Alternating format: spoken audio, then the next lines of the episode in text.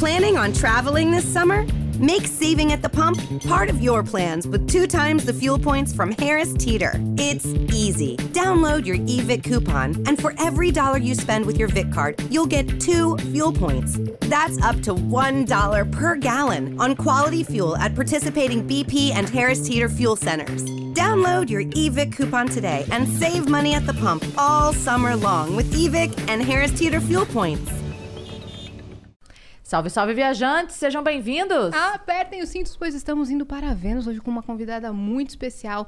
Ela que é atriz global, digital, ela é agro, ela é pop, ela é tech, ela é tudo! Ana Ricari, aqui hoje! Oi, gente! Prazer estar aqui no Vênus. Estou muito feliz de finalmente estar aqui. Sextou, sextou. Sexto- Sextamos? Sextamos. É, então, porque é difícil arrumar uma data com essa menina aqui, hein? Ai, gente, minha agenda é muito cheia. Pior que é. Porque você não tá em É, São realmente. Paulo, né? Não, eu tô morando em- no Rio, gravando novela, então tava difícil, né, fazer essa- esse trâmite. Mas deu certo, Deu, deu, certo, e tamo ela aqui. está aqui e a gente tá muito feliz. Mas Pra- se, se tá ruim é porque tá bom. Se tá difícil, É, porque tá é porque bom. tá trabalhando bastante. Tá trabalhando, então, é isso aí. isso. É isso. Só de estar gosta trabalhando assim. já é um privilégio, já é, É, uma coisa linda na nossa vida. Com verdade. certeza. Bom, É eu sou a Yasa, eu tô aqui com a Cris. Eu. E a gente tem alguns recados pra dar antes de começar o papo, né? Sim, começaremos avisando você que manda muita mensagem pedindo pra gente pra ter um canal de cortes. Sim, pode estar autorizado desde já, mas você precisa esperar esse vídeo ficar disponibilizado depois que acabar. Hora que acabar, subiu, você pode começar os seus cortes, tá bom? Não antes disso, senão você vai tomar um strike com todo amor e carinho. E se você quiser mandar mensagem, mandar pergunta, você vai acessar agora, venuspodcast.com.br. De lá você pode assistir a live, você pode mandar um- uma propaganda pra gente fazer. Por exemplo, a gente tem um limite de 15 mensagens. As primeiras 5 custam 200 flocões, as próximas 5, 400 flocões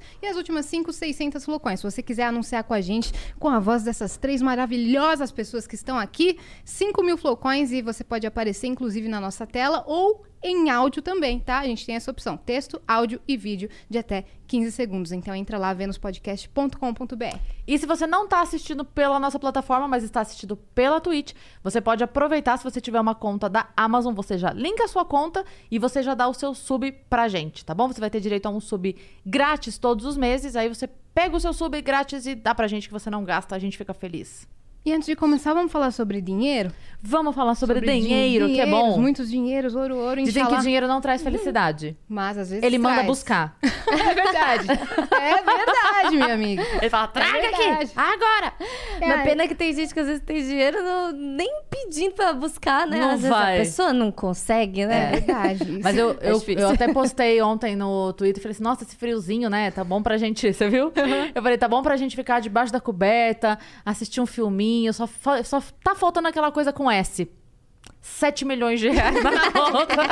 E, e antes de ontem, a Gretchen me ensinou a pedir coisas pro universo. Eu pedi 500 mil reais. Cadê? Não chegou, Não chegou, ainda. tá atrasado. A pergunta, universo, é quando? Quando? né? Mas nisso a LTW Consult, a nossa patrocinadora aqui, pode te ajudar. Se você tá ferrado de grana, endividado, não sabe como pagar, a LTW vai te dar todas as orientações. Se você já tem uma graninha, se você ganha até que bem no seu trabalho, só que você não sabe gerenciar o seu dinheiro, a LTW vai analisar o seu perfil, ela vai conversar com você para ver o que, que tá acontecendo na sua vida e vai te dar também todo o suporte. Tem outra situação também, né? Tem outra situação também, que é a galera que já tem uma grana e tá querendo investir, não sabe como, onde, por quê, quem, quando, não entendo nada de investimento. Você Eles investe, vão Ana? Envi... Eu tento, né? aposta tudo em mim. E aí eles vão analisar o seu perfil e vão te dar a melhor. Porque saúde financeira não é só ganhar bem. É. É você saber administrar o teu dinheiro pra Fazer fazer, ele trabalhar pra você, Exatamente, né? exatamente. Há pouco tempo, a galera que acompanha a gente aí sabe, eu mudei.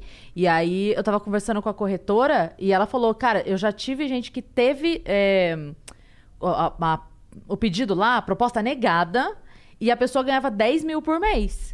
Mas Eita, ela gastava mais do que ela recebia. As E entradas e saídas estavam não batia. É, e aí falaram, ela não tem saúde financeira. Não importa se ela ganha 10, 15, 20, não importa quanto ganha. Uhum. Então, cuide da sua saúde financeira e para isso conte com a LTW. Que eles vão te dar todas as indicações para você começar a investir. O link tá aqui na nossa descrição, só clicar que você vai direto para lá. Inclusive na nossa plataforma também, o link tá tudo aqui embaixo. Cortes, tudo, tudo, tudo. Bora pro papo então agora? Bora. Demos todos os recados? Todos os recados devidamente dados. Ah, conte então, Ana, as fofocas fofocas, as novidades. O que, que você fez hoje? Gente, as fofocas hoje, né? hoje. Não, hoje é um dia simbólico. Hoje foi um dia que eu fiz o maior crossfit da minha vida, né? Hum, por quê? Porque eu me mudei e eu morava num prédio com escada, não tinha é, ah, elevador. Ah, então imaginem essa mudança, subindo e descendo escada. Foi uma coisa linda, né? Pra quem tem uns 78 tá É, não. suave. É, é mais difícil, né? Porque aí tem que carregar é 1,78 de altura mais os É mais móveis. peso, né? É mais peso, Mais cara. coisa. A gente nunca acha que a gente tem o tanto de coisa que a gente tem. Quando a gente muda, a gente fala assim, não é possível. Não é possível. Exatamente. Mas passou tudo. Sofá, tudo? Passou Geladeira? tudo, foi tudo. Levei tudo embora. Meu Deus. Juro, gente. Foi Você não era síndica desse prédio? Eu era síndica. Você tá brincando. Quem não viu Ana Ricari no webbullying que o Maurício causou no grupo da, do, prédio síndico, dela? Grupo do prédio. Que aquele grupo lá Como já- que isso aconteceu? Você quis, te, Nem te obrigaram? Como é que foi? Você perdeu uma aposta? Você perdeu uma aposta.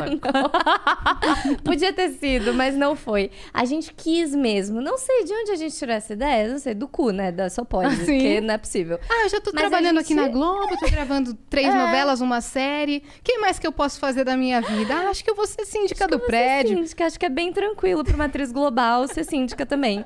Então, o que que aconteceu? A gente mora nesse prédio, eu já moro nesse prédio há um tempo, morava com a minha família, minha família saiu e entraram amigos para morar comigo. E aí, nesse prédio tinha um síndico, antes, algumas gestões antes, que, cara, ele botava a camiseta da CBF, ia pra Paulista, mas depois roubava o dinheiro do prédio, né? Lutava contra a corrupção na Paulista e depois roubava o dinheiro do prédio. Hipocrisia. É, eu quero é. uma pra viver. E aí, o que que rolou? A gente resolveu que a gente queria propor uma sindicância coletiva, uma coisa um pouco mais interessante ali pro prédio, ouvindo as pessoas, falando: Oi, gente. Qual é a tua questão aqui com o prédio? O que, que a gente pode melhorar? Como é que, que, que a gente pode fazer?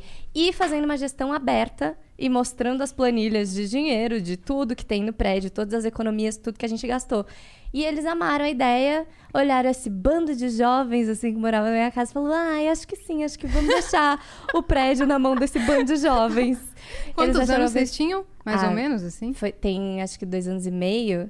Quantos anos eu tenho? É, quantos anos você tem? É 26, eu acho. Vocês? Ô, Glória Maria. Rolou, rolou uma, aquele meme da Nazaré Tedesco fazendo conta, sabe?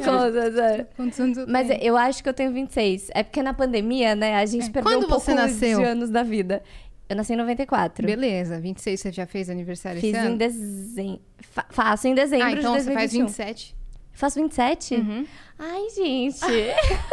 Ai, que maravilhoso a 26, pessoa descobrindo descobriu a idade pela agora. outra. Ai, jura? Eu vou fazer 26 esse ano. Você faz 26. Faço 26. Eu, Olha eu tô só. sabendo a minha idade, né? Foi o café que ela tomou, É. gente, que ela é Gente. intolerante à cafeína. Mas conte, daí, daí eles deixaram o prédio na Deixaram. mão de vocês. Na mão de um bando de jovens. E deu muito certo. Assim, modéstia bem à parte, mas deu certo. A gente conseguiu cuidar muito bem do prédio. A gente trocou toda a parte de iluminação do prédio para lâmpadas que acendiam com. Como é que chama? Sensor. Sensor, Sensor. economizou, caiu em mais de 50% o uso de energia do prédio. A gente trocou a porta do prédio por uma porta magnética. A gente comprou tapete novo pro prédio, sabe? Capacho de entrada novo pro prédio. Enfim, a gente fez várias, várias melhorias pro prédio.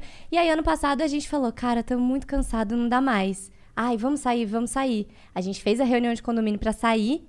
E o povo do prédio falou assim: não, pelo amor de Deus, fiquem. Uma gestão boa como síndica no E a gente- condomínio. pois é. Isso é raro? ficou. Pois é, aí a gente ficou. Mais um Mais ano. um ano. Só se mudando mesmo pra acabar a sindicância. Pois é. Tem- não vai ter jeito. Hoje, hoje acabou. Hoje foi o fim de uma era. Eles vão falar pra vocês fazerem home office. À distância. A distância. Gente, não dá essa ideia, pelo amor de Você Deus. vai sindicar o prédio morando em outro prédio. em outro prédio. Não dá essa ideia. Você pode abrir uma empresa de administração de condomínio, você tá Olha aí. entendendo? Cadê a LT? É? LTW Cadê a. LTW pra me dar esses conselhos, Não é? né? Então, Me falar. LTW, por Uma- favor, entrem na DM aqui de Ana Não é? Ricari. Bom empreendedorismo. Vire uma consultora de Sindicância. É, aí, você pode dar curso para síndicos. Curso pra síndico. Como construir uma sindicância um pouco mais coletiva humana. Não é jovial, moderna, né? Você lembra de algum problema em específico que vocês tiveram que resolver? Uma bucha? Ai, amiga, mas um só? Uma série, assim? Teve um que acabou a água no prédio. Aí todo mundo, ai, gente, acabou a água no prédio, acabou a água- no prédio. Eu, gente, o que que tá acontecendo, né? Subimos na caixa d'água. Eu e Tomás, que é o meu amigo, que é um, um palito, todo a gente lá escalando assim as escadas Eu teria do prédio muito medo de subir na telhado. caixa d'água. Muitas E, gente- histórias de terror e de crime em caixas d'água. Não, Não, é fácil se- chegar lá, não é fácil. E a gente subindo assim, as escadas, não sei o que. Aí a escada também que a gente consertou, inclusive a escada de acesso à caixa d'água. E aí a gente chegou lá, cara, a caixa d'água, não sei, teve algum cano que saiu da conexão e aí a caixa d'água não tava enchendo. E a gente descobriu isso chegando até a caixa d'água, consertando a caixa d'água e descobrimos que a segunda caixa d'água, que geralmente é a reserva, não tava funcionando. Olha que loucura. E aí a gente consertou tudo. E daí eles ficaram felizes novamente. É gente. Teve água pro prédio. Teve água. Tomaram prédio. banho, né? Vida de síndica. E você não mandou a dublê subir. Você. Você Pois já teve é. dublê? Já, já tive. Sério? Sim, já tive dublê. Aonde?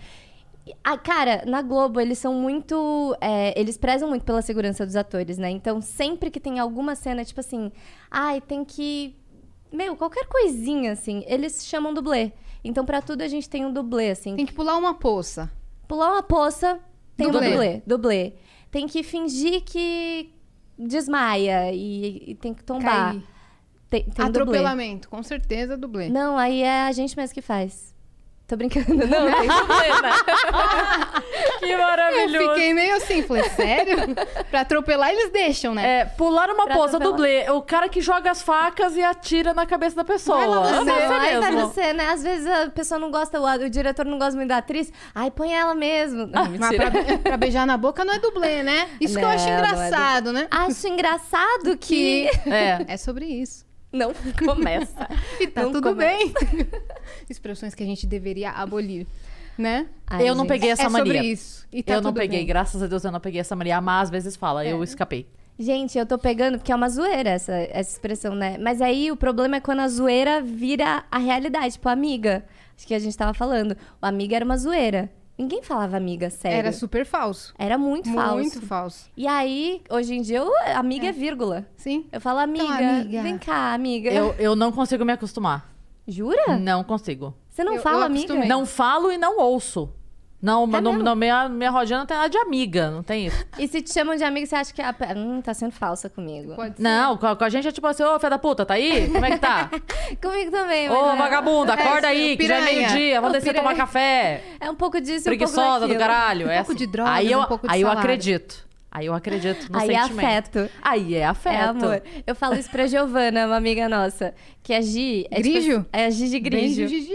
Um beijo, amiga. Minha amiga não, ela é minha namorada, né, gente? Mas assim, assumindo aqui o relacionamento no Vênus Podcast. Vão fazer um corte e vão acreditar. É. E, ah, mas é assim, né? Que a gente propaga as verdadeiras fake news. É isso. É. Aí você fala agora e você só desmente no final do programa, que ninguém vai.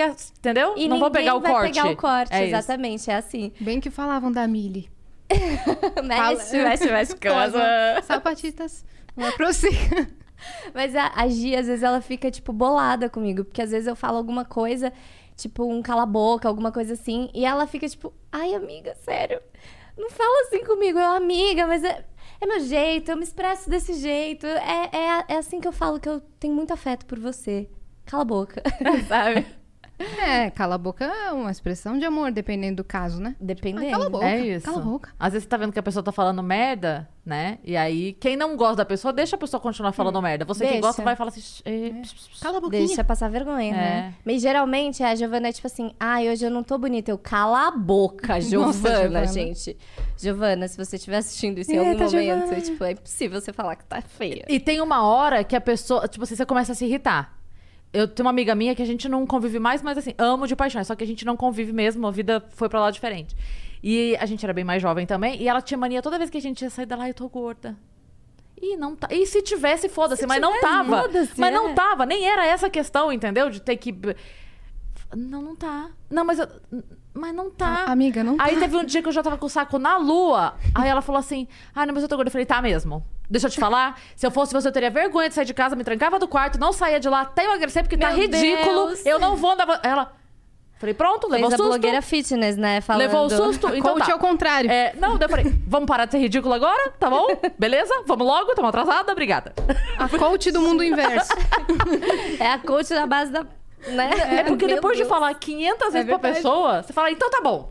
Se tranca aí nessa merda desse quarto. Que saco. É, é aquele, aquele filme do tratamento de choque, né? Sim. Que o cara, tipo, acorda Tem um que- dia e ah, tudo acontece. A namorada termina, perde emprego, tudo acontece da vida dela pra ver se ele acorda e para de ser besta. E Giovanna está no México, né? Ela tá internacional, Tá, tá gravando. Rebelde na Netflix. Ai, gente, maravilhosa. É uma estrela, né? É uma estrela. Vamos combinar, uma e quando eu te estrela. conheci, você tava com ela. tava- Coincidentemente. Pois é. Foi um encontro muito E aleatório. a gente conversou sobre princesas. Da Disney, do nada. Ela tá fazendo. é, Rebelde. Não, então, mas que- era alguma Ah. das personagens que já existia? Eu não posso Ela falar. não Ah, tá bom. falar. Não podemos falar sobre isso. Ah, tá bom. Não sou é capaz de Clube da. Luta. É, é o Clube da Luta. Não pode falar sobre a primeira regra do Não Clube da saiu, Luta. acho que não saiu Não, não quem tá saiu fazendo o quê, né? informações, é, não. Acho que a gente pode passar por outro tópico. Tá bom. tá ótimo. É o sinal.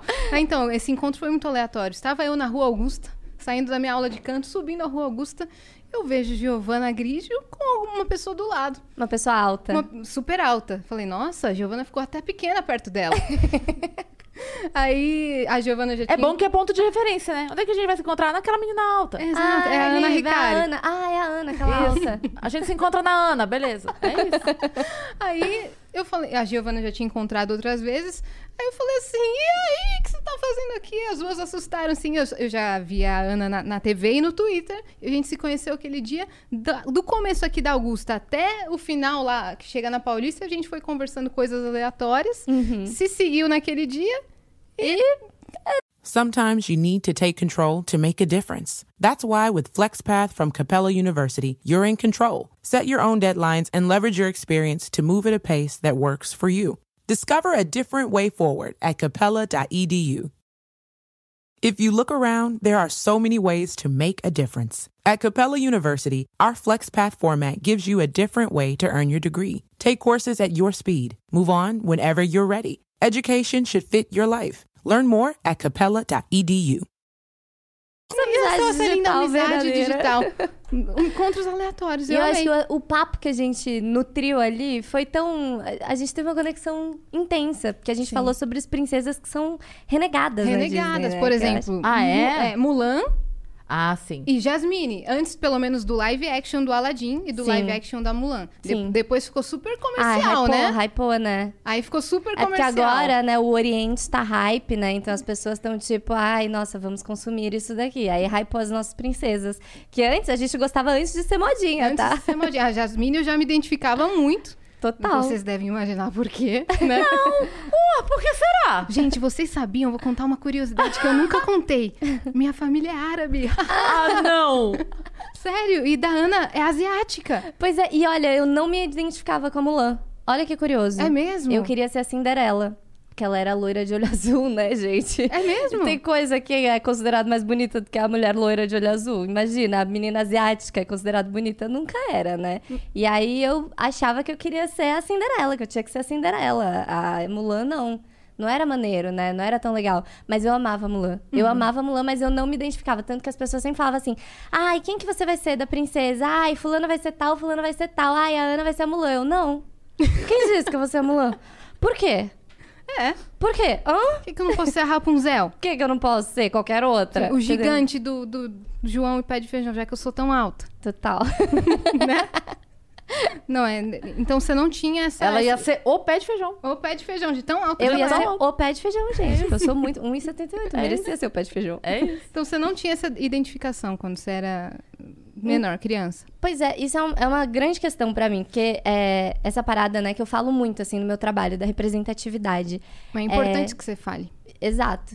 E eu acho que é, a representatividade, ela apareceu muito poucas vezes na minha vida, assim. Eu olhava pra TV, eu olhava pra revista, eu olhava pra é, desenho, filme de desenho, e eu nunca me via. Porque eu nunca tinha personagens parecidas comigo. E quando tinha, eu, eu- às vezes eu não me identificava. Tipo, a, a personagem da Dani Suzuki na, na Malhação da época da Dani, é, era uma personagem que era extremamente estereotipada.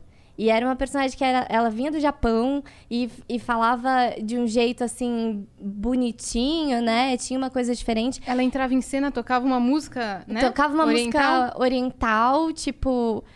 E, e aí eu olhava pra aquilo e eu falava, pô, legal, ela, ela se parece comigo, mas ela não se parece comigo. E por que, né, que, que eu tenho que me sentir representada por aquilo, sabe? E eu acho que a representatividade que eu falo tanto hoje em dia no meu trabalho é, é disso, da gente poder se olhar, se identificar fisicamente e se identificar com a vibe, com a história, né, da personagem. Acho que tem a ver com isso. E demorou muito tempo pra gente ter isso, né? na- Acho que nem hoje em dia a gente tem muito, né? Vamos combinar. Quantas vezes vocês assistiram alguma série, filme ou novela recente que tinha uma personagem protagonista asiática? É, então. Quantas? É, na, na- na. Netflix, acho que ultimamente que teve uma, né? Que teve é, um trio, não é? Como é que chama aquela Sim. série? Eu esqueci. Ou é, Tipo, ai, Never, Never Have I Ever? Never Have I Ever. Essa Sim. série aí que eu vi. Mas realmente, é... Puxa, ah, eu tô tentando puxar aqui, eu só lembro das Panteras. Pois é. Né? Exatamente. E as Panteras, por exemplo, você lembra como é que era a personagem da Lucy Liu? Extremamente estereotipada. Tipo, do tipo que ela entra e toca uma música asiática, sendo que a Lucy Liu é americana. Tipo, não nasceu no Japão nem nada, sabe? Saquei. E é uma parada que é isso, assim, tipo, toda vez. as isso reforça uma ideia de que a gente não pertence a esse lugar, né? Porque, tipo, a personagem da Dani Suzuki, é, a- se eu não me engano, ela tinha vindo mesmo do Japão, tem uma história A assim. personagem. A personagem. E, e a Dani é brasileira, ela nasceu aqui, ela é filha de família italiana e japonesa, né? E, grande atriz, beijo, Dani. Um beijo, Dani. E aí é isso, assim. E minha família, por exemplo, que é uma mistura de japonês com negro. Meu, a família do meu pai é toda negra e indígena. A família da minha mãe, meus avós vieram do Japão, mas minha mãe é brasileira, nasceu aqui. Eu também, brasileira, filha do meu pai e da minha mãe, nasci aqui no Brasil. Uhum. E é muito louco, porque ver esses personagens na TV reforça uma ideia das pessoas que estão assistindo de que eu não pertenço ao Brasil. Aí chegam pra mim e falam: Ah, você é japonesa, né? Eu, não, eu sou brasileira. Ah, não, mas você é japonesa. Eu, não, nasci no Brasil. Sou brasileira. Tudo bem? E é, E sua descendência, aí sim, né? aí minha descendência, sim, minha descendência é negra e asiática. Uhum. Aí a pessoa, negra? Ah, não. Negra? É, Isso, isso foi uma questão pra você também? Cara, também. Eu acho que é, muito mais em relação ao meu pai, porque é, vi- viver com um pai que é negro numa sociedade extremamente racista é você aprender desde pequena o que, que é que uma pessoa negra passa, sabe? Do tipo, já, já aconteceu de eu sair de mão dada com meu pai na rua, quando eu era criança, e perguntarem pro meu pai, onde é que você pegou essa criança? Tipo assim, como se meu pai não pudesse ter eu como filha, tá ligado? Tipo, gente, pelo amor Que de absurdo, Deus, sabe? Olha que absurdo. E, tipo, colocar o meu pai como se fosse uma pessoa que ia roubar uma criança, entendeu? Porque é um cara negro. Então, eu acho que é uma parada que sempre é, teve presente ali na minha vida e sempre e eu sempre questionei. É, principalmente porque o meu pai, ele me ensinou sobre essas questões através da arte. Então, ele me levava em exposição, me levava em peça de teatro, me levava em performances que falavam sobre isso. E às vezes eu não entendia. Tipo, eu ia numa performance é, de um grupo, de um coletivo de arte que chama Frente 3 de Fevereiro, que é um coletivo incrível que fala sobre essas questões de racismo. E eles falavam sobre ser negro, e ne- negro no Brasil e negar a negritude. O que, que é um negro negando a negritude? E tinha uma música. E eu cantava essa música quando eu tinha 8 anos de idade. Eu não sabia do que, que eu tava falando. Mas desde aquele período eu tava entendendo o que, que eram essas questões de racismo no Brasil, sabe? Através da arte. Então isso pra mim construiu muito sobre quem eu sou. E acho que essa relação assim com meu pai me, me deu esse contexto, essa possibilidade de aprender, sabe? Uhum. E aí, quando chega pra você. Você foi a primeira protagonista amarela, asiática, da Globo, né? Sim. Primeira Ou da TV brasileira em si. Da TV brasileira, em 1967, a gente teve a Rosa Miyake, mas era. é, Gente, agora me deu um branco, esqueci o nome do canal, mas não era na, na Globo. Da Globo eu fui a primeira só em 2017. Que doido, cara. Vocês são boas de conta, vocês são boas de conta? Eu não sou boa. Faz quatro mas anos. 67, Quatro anos. Ah, de 67 67 para 2017, Sim, 50, 50 anos. 50 anos, Uhum. né? É, 50. Imagina, gente. é louca. 67, 77, 50. 57, 97, 7, 17. É. 50 anos. 50 anos depois, uma protagonista é amarela na Globo. E você já tinha entendimento que você era a protagonista da novela? Cara, Que- então. Pra quem não sabe, ó, muita gente já sabe, ela fez Malhação Viva a Diferença, ela fazia a Tina e também em As Five, né? Que vocês sabem a musiquinha, né? Do- Seja o que, que quiser ser. É.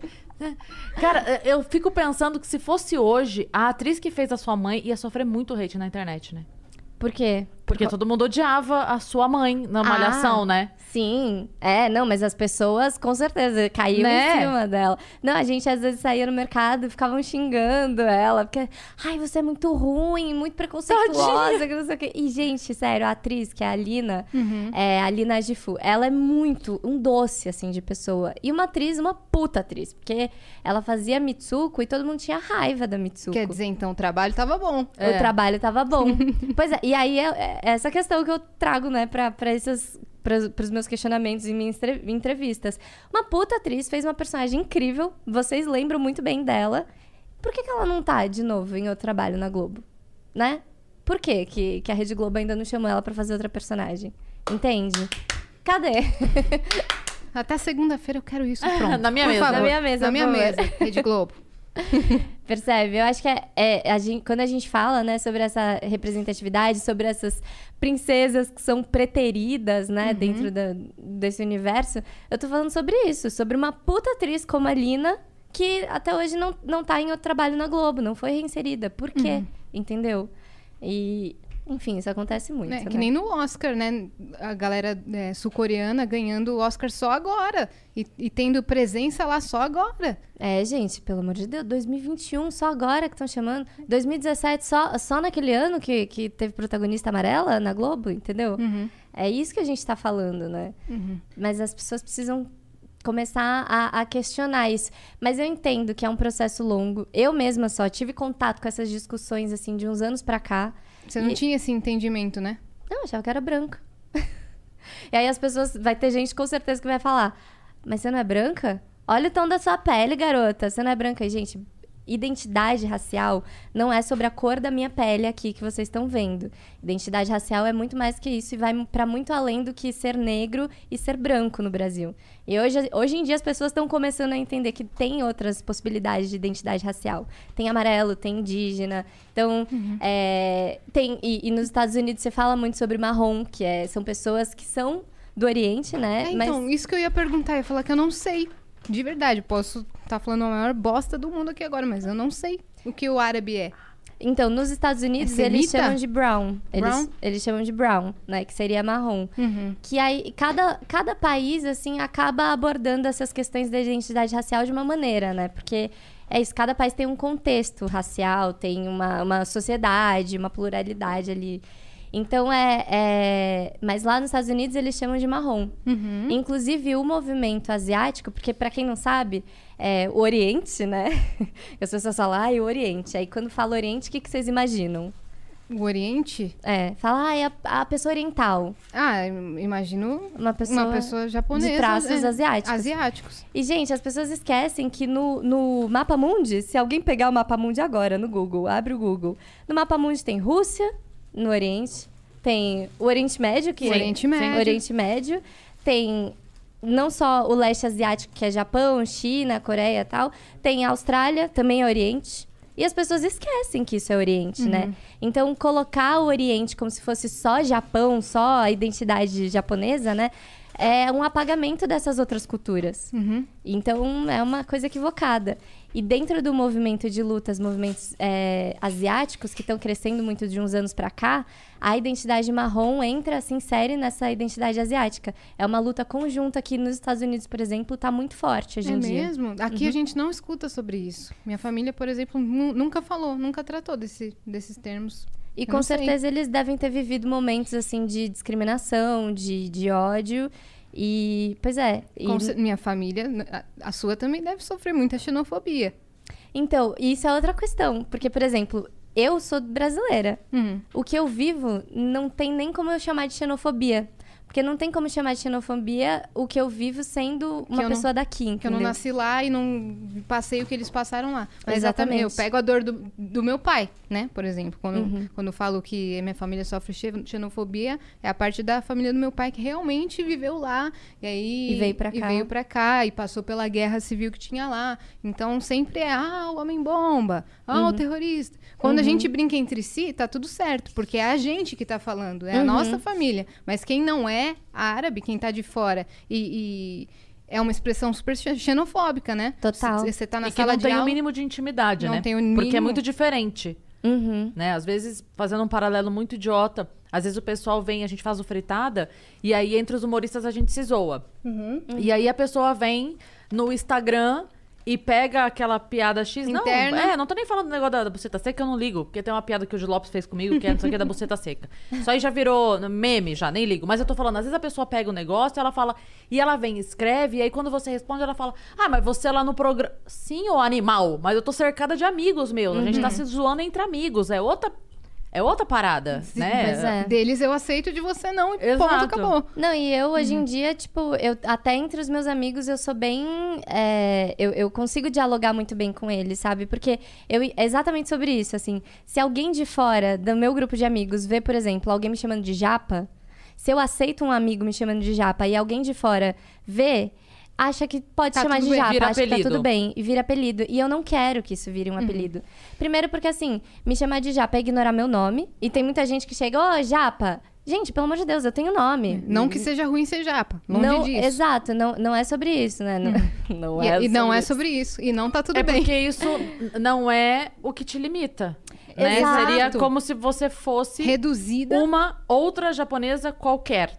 Exato. né? E É. eu tenho. é, exatamente, esse termo é um termo que é, ignora completamente a minha individualidade, ignora que eu tenho características específicas minhas e me coloca numa caixinha que é a caixinha de todos os estereótipos que o japa tem, né? Então, a pessoa quietinha, que ri tampando a mãozinha, que não sei o quê, Nossa, sabe? Tipo, velho. todos os estereótipos que são é, depreciativos. Inclusive hipersexualização. Inclusive hipersexualização, que é uma parada ferrada, Uhum. né? Que eu vivi durante a minha adolescência inteira, mas antes de eu descobrir que eu era não branca, eu achava que era uma coisa que acontecia comigo.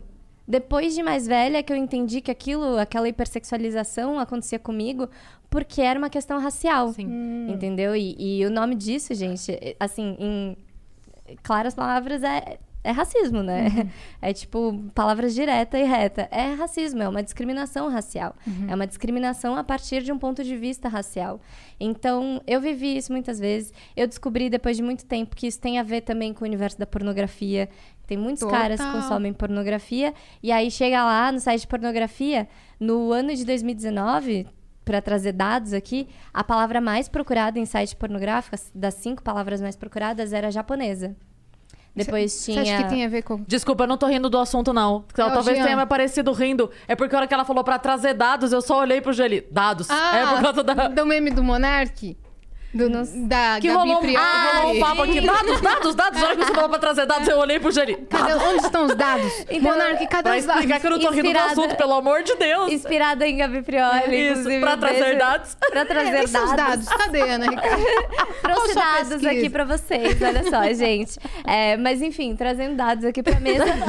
eu, Cadê os dados? eu, eu acredito que tem muito a ver isso que eu vivi, né? Porque das cinco palavras mais pesquisadas, a primeira era japonesa. E dentro dessas cinco palavras tinha hentai. Money is the number one cause of stress and the number two cause of divorce. Make your money go further and work harder with a certified financial planner from Facet Wealth. Financial planning used to focus on retirement, but Facet helps you with today. You get a dedicated financial planner that guides you through every financial decision inflation, interest rates, stock market changes, home prices. How do you figure it all out? Well, every advisor at Facet is a certified financial planner and fiduciary. That's just a fancy way to say they have the best training and they're legally bound to do what's in your best interest. This isn't just about investments, it's about taking care of your money so you can start living a better life today. Facet has a simple flat fee, no hidden charges, and with nothing to sell, there are no commissions. Visit tryfacetwealth.com for two months free off your first year of financial planning. That's T R Y F A C E T wealth.com. Facet Wealth is an SEC registered investment advisor. This is not an offer to buy or sell securities, nor is it investment, legal, or tax advice. Mary redeemed a $50,000 cash prize playing Chumba Casino online. I was only playing for fun, so winning was a dream come true. Chumba Casino is America's favorite free online social casino. You too could have the chance to win life changing cash prizes. Absolutely anybody could be like Mary. Be like Mary. Log on to ChumboCasino.com and play for free now. No purchase necessary. Void where prohibited by law. 18 plus terms and conditions apply. See website for details. The voice in the preceding commercial was not the actual voice of the winner. Reiki, pra Isso quem que eu não ia sabe. falar. É. Você não acha que tem a ver com total, né? Hentai, Total, essa. animes pornô. Anime pornô, exatamente. Pra quem não sabe, hentai tem a ver, tem, é uma coisa pornográfica relacionada a anime, essa cultura, é, enfim, geek japonesa, enfim. E aí tinha japonesa, tinha hentai, e agora eu esqueci a- a- o, o outro termo que tinha, mas, tipo assim, de cinco, três mais pesquisados tinham relação com cultura asiática e mulheres asiáticas, sabe? E isso constrói um imaginário na cabeça dos caras que é tipo assim: eu, por ser mulher, já sofro com machismo. Plus, além do machismo, eu tenho que sofrer com a questão racial, que é ser objetificada enquanto grupo étnico, entendeu? Ser raciada enquanto japonesa, saca? E como se não bastasse isso, agora com, com a Covid, né? Exatamente. Vocês também sofrem xenofobia por conta que falam, ah, É você que trouxe o vírus, uma discriminação. Uma discriminação racial por conta disso. Eu passei uma situação assim, gente. Eu tava numa festa de pré-carnaval. Pré-carnaval, pra quem não sabe, trazendo dados. no pré-carnaval, ainda não tinha confirmado nenhum caso de Covid aqui no Brasil. Verdade, a gente escutou um burburinho, mas a gente não tinha Não certeza. tinha Não tinha ainda- dados. Não tinha dados confirmados de casos de Covid aqui no Brasil. E aí, nesse pré-carnaval, eu tava numa festa curtindo, querendo curtir, né? Pré-carnaval, gente, pelo amor de Deus. De boa a aqui gente no era banheiro. feliz. Exato, a gente era feliz, não sabia. e eu de boa aqui na fila do banheiro, um cara me para. Um cara parou assim na fila do banheiro e começou a mexer com as meninas. Aí ele virou pras meninas: ai, só tem Miss aqui, hein? Olha só. Aí apontou pra mim e falou: ah lá, Miss Filipinas. Ah, é claro Já que eu vim da, da. Filipinas, né, querida? É, claro, é, eu nunca poderia ser brasileira. Miss Filipinas, aham, obrigada. Aí eu nem respondi nada, só fiquei olhando pra cara dele, cara de cu, esperando ele sair. Não saiu, não contente com isso, virou pra mim e falou assim: Ai, miga, sai com esse coronavírus daqui. Tipo, é, é, querida. Eu que trouxe o coronavírus para o Brasil. Você respondeu alguma Fui eu, eu coisa? sou uma grande vilã. Globo me contrata como vilã. Aí, na hora, eu só falei assim, cara, vo- você tá sendo racista. Ele riu na minha cara, falou, ai, para! e saiu. Foi isso. Que merda. Cara, eu me senti um lixo ali. Que é tipo, é você, enquanto pessoa, ser reduzida a um vírus. Isso é parte de uma lógica de desumanização, que é o que todas as pessoas não brancas vivem. É sobre esses processos de desumanização. E isso é, uma- é um processo histórico. Tipo, isso aconteceu em diversos momentos em relação a pessoas não brancas, sabe? Seja pessoas negras quando foram escravizadas e trazidas para o Brasil num, num contexto assim de, de serem vistas como objeto, né? Um objeto de compra, venda e serviço, né? E eram muito atreladas a doenças, né? Por Exato. conta do transporte de navio, por Sim. exemplo, né? E, e pessoas asiáticas também, a mesma coisa, sofreram muito com essa objetificação, com essa é, relação do, do, do asiático. Tem recortes, assim, antigos de pessoas asiáticas, é, charges de pessoas asiáticas como se fossem animais, como se fossem pessoas esquisitas, como se fosse exótica, né? Que é, inclusive, uma coisa que eu já ouvi muito na minha vida. Tipo, Nossa, você é ai, que beleza exótica! Exótica. Gente, por que exótica? Por que, que eu sou exótica? Por que eu sou só bonita? Me- quer me elogiar? Quer falar que eu sou bonita? Fala que eu sou bonita, ponto. Por que, tem que falar que eu sou exótica? O que, que tem de exótico? Exótica é essa coisa, né? Esse conceito, esse preconceito, essa discriminação. Só pra Tá. dar um recado, tem gente que pode ouvir, espero que vocês do chat estejam se comportando, porque às vezes você ouve e não dói em você isso, isso que ela tá falando, mas dói nela, pela vivência dela. Então não relativizem o depoimento da Ana aqui, muito obrigada. Prossiga. Maravilhoso. É, mas é, é isso, né? A gente vai vivenciando várias coisas e eu só fui entender que essa minha vivência de dor e, e de questões é, era, uma, era uma coisa válida de eu me posicionar. Principalmente porque essa lógica que, que faz com que a gente seja desumanizado enquanto pessoas asiáticas, ela serve principalmente a uma hegemonia branca. A, esse, a manutenção desse poder dessa hegemonia branca que a gente vê hoje em dia. Você é o que- estuda isso? Sim, eu leio Pra bastante caramba, sobre né? Sim. Bem engajada na. É, é porque a partir do momento que eu virei a primeira protagonista asiática da Globo, falei, caramba, que responsabilidade, né? A carga aumenta muito, né? Preciso ler sobre isso. E eu já lia, né, antes disso. Quando a gente tinha o coletivo feminista na minha faculdade, que a gente fundou o coletivo feminista, é, eu comecei a ler sobre essas questões. Inclusive, foi aí que eu descobri que eu não era branca. Porque no coletivo feminista tinham reuniões sobre questões negras, Uhum. de mulheres negras, e eu olhava assim as questões e eu falava, gente, que tá acontecendo? Tô me identificando. Eu sei, isso daí é sobre mulheres negras, mas eu me identifico de alguma maneira. Mas ficou como? Quietinha. Aí eu fiquei na minha, né? Aí depois que eu fui descobrir que existia um recorte de feminismo que era sobre pessoas não brancas e sobre pessoas asiáticas. E aí que eu entendi que eu não era branca. Uhum. Pois é. E aí, agora, a personagem que você tá fazendo, que é a Vandinha, né? Na Uhum. nova novela das sete, que vai chamar. É, como que é o nome? Quanto mais vida, melhor. Quanto mais vida, melhor. Que vai estrear, que foi adiada um pouquinho a estreia, né? Foi. Foi adiado, Mas é- essa personagem, por exemplo, ela não. Você tá fazendo essa personagem não por você ter traços asiáticos, pela sua descendência, nada. É só pela personagem, pela atriz que você é. É Exato, isso? Como é. é. que foi esse processo? Porque a Tina, por exemplo, né, ela já tinha no núcleo da novela uma família asiática tudo mais. Uhum. Aquele personagem necessitava esse perfil. Uhum. E agora a Vandinha não. Não, não. É, inclusive isso é uma coisa que eu, eu fico muito feliz de poder chegar nesse lugar, sabe? No- nesse momento da minha carreira. Acho que é um primeiro passo. Porque a minha luta enquanto atriz é de eu ser reconhecida como atriz. Ponto. E não precisar esperar um autor pensar um personagem com características asiáticas, porque, né? Em que momento? Demora, né? pensar? Demora muito, né? É um cometa, passa junto com um cometa, É, né? E a partir do momento. Desculpa, mas Imagina. a partir do momento em que é uma história tão específica, é difícil ela se repetir tão rápido. Verdade. Né? Porque se a problematização, vamos lá, é, a gente teve a, a história da mãe que trocou o bebê com a filha. É uma história de uma mãe que trocou o bebê com a filha. Ponto. A gente tem a história da menina que roubou o namorado da mãe e teve câncer. É a história da menina que roubou o namorado da... Ponto. A partir do momento que você conta a história da menina, quando de novo vai se repetir a história? Né? Pra justificar que você volte. Não, e, né? e o que tinha que acontecer era...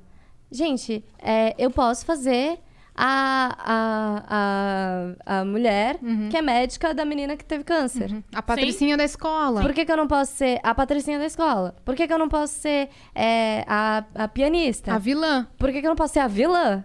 Me chamem pra ser vilã, inclusive. Você tem uma cara de quem quer ser vilã. Ai, gente, é Faz um olhar de vilã. Mas então, eu sempre quis ter esse reconhecimento enquanto atriz, sabe? E a parada é, o que a gente quer é que a gente tenha histórias múltiplas ali. Porque, gente, minha vida é como qualquer outra vida. Tirando o fato de que eu já fui síndica. Que Mas já eu- não é muito normal. E de que Desculpa, a ela é gente não pode mais te defender. E de que ela é global, e etc, etc. Mas é isso, assim, somos pessoas comuns, entendeu? E o que a gente precisa é que os nossos, as nossas carinhos estejam lá representando histórias comuns. Para as pessoas construírem e humanizarem uma, um senso de que nós somos pessoas comuns, nós estamos presentes na sociedade, a gente está por aí e a gente merece ser tratado de uma maneira digna, sabe? E, e, por exemplo, uma coisa que eu sempre falo, cara, não adianta eu ser a única protagonista asiática, não adianta eu ser a única atriz lá na Globo e tá fazendo uma personagem muito maneira como a Wanda, sabe? E que, felizmente, eu cheguei nesse lugar dela não ter sido brifada como asiática. E eu consegui esse papel pelo simples fato de eu ser uma atriz. E eles confiaram no meu trabalho e me chamaram pra fazer essa personagem. Isso pra mim é uma conquista. Realização, né? Agora, se tem só eu lá, vai continuar acontecendo o que acontecia comigo, que Uhum. é, eu tava na rua, falava, ah, Dani Suzuki. Gente, vocês estão aqui na minha frente. Eu pareço com a Dani Suzuki? Eu pareço com a Sabrina Sato? Não. Quantas vezes eu fui chamada assim, entendeu? Porque as pessoas, nesse conceito de desumanizar grupos étnicos, as pessoas falam, ah, é tudo igual, entendeu? Nossa, essa é. ah, é tudo é igual lá. Uhum. Não sei identificar, entendeu? E isso não é sei o sobre nome uma de lógica. ninguém, é. Isso Se é eu uma for pro lógica Japão, de- eu, não vou, eu não vou lembrar de ninguém, né? Uma coisa assim, porque são todos Exato. iguais. Isso é uma lógica de desumanização. Entendi. E, gente, falando assim, em, em falando de maneira evidente, tá? Você abrir o jogo. Isso é um tipo de discriminação racial. Entende? Então, acho que a gente tem que começar a pensar por que, que a representatividade é tão importante. É importante pra gente construir uma sociedade em que as pessoas vão ver pessoas de traços diferentes, tipo eu e a Sabrina Sato, uma do lado da outra, e vão falar: ah, tá, é muito diferente. Dá pra identificar, entendeu? É óbvio que é diferente. Tipo, gente, por favor, quem puder, bota aí no Google. Põe uma foto minha do lado da Sabrina Sato. Nada a ver, Não velho. tem nada a ver. Uhum. Não tem nada a ver. Dá pra ver que o nariz dela é diferente. E até essa coisa que as pessoas falam, ai, mas o olho é tudo igual. Gente, o formato do meu olho é diferente do formato do olho da Sabrina Sato, que é diferente do formato do olho da Dani Suzuki. E assim vai, né? Então, é, é isso, assim, eu preciso que as pessoas entendam que a minha representatividade não é só minha. E é por isso que toda vez que eu vou falar da entrevista e tal, eu falo, cara, eu amo fazer meu trabalho, mas eu faço meu trabalho para que outras mulheres possam fazer também. Sim. Porque é uma mentira quando falam que só eu posso estar lá, né? Não, não é, não tem que estar só eu lá, tem que estar todo Que mundo nem a lá. Viola Davis, indicada ao Oscar e vencedora do Oscar. É justamente o discurso que ela deu quando ela venceu. Ela falou: não adianta nada eu ter vencido, só eu. Só eu sou indicada. Eu quero que todos eh, tenham o direito de ser, de ser indicados e também tenham o direito de levar esse prêmio. Então, muito obrigada, agradeço a honra, mas não adianta nada só eu estar aqui, né? Total. É, é meio que isso. Eu tava lendo um, um dado. um levantamento de dados de que as últimas novelas da Globo, por exemplo, de, sei lá, 190 e poucos personagens fixos da novela, só uma era amarela. Que não, não era nem você, era, Era Bruna. nos últimos, foi nos últimos dois anos na TV Globo, é, se eu não me engano. É, e era a Bruna Iso, que inclusive quem quiser seguir a Bruna, ela tá fazendo um trabalho maravilhoso de lives é, com artistas amarelos, chama Live Brasileiros. Por quê? Porque são todos brasileiros, olha só.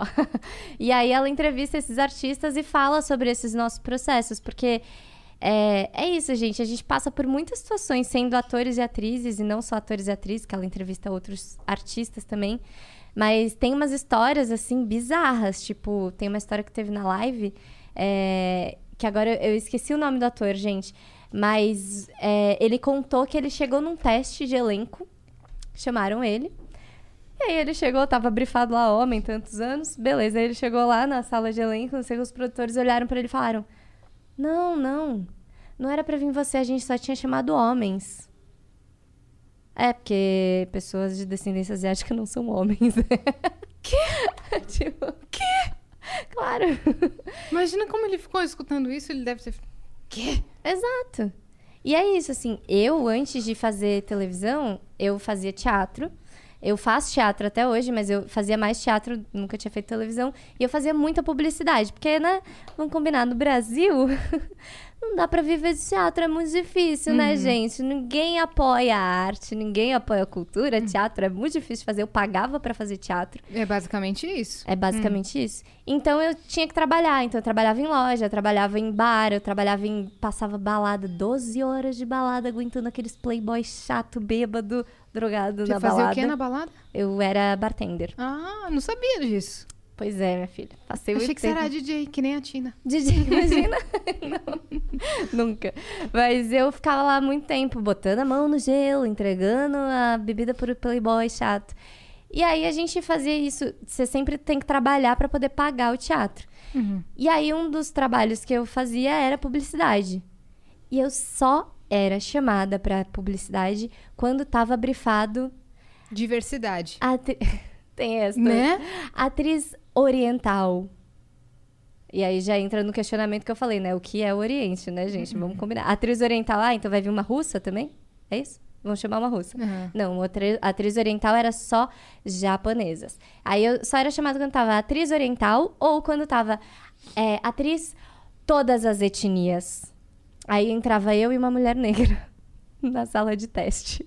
Porque todas as etnias é só a mulher negra e a mulher asiática, né? Aí não tinha nenhuma branca. Porque branco não é etnia, né, gente? Não, não é. Não, não, não é etnia. não. É. Entendeu? Então é Complicado. isso, assim, eu, eu vivi muito isso e às vezes tinha testes que eu muito bem poderia passar no teste, que alguma amiga minha fazia, uma amiga branca, e não me chamavam. E aí eu não recebia esse cachê, né? Então, Vivi muito isso na minha vida. Então você já foi bartender, já foi atriz. É, você é atriz, desculpa. Quem mais que você já foi? Síndica. Trabalho síndica.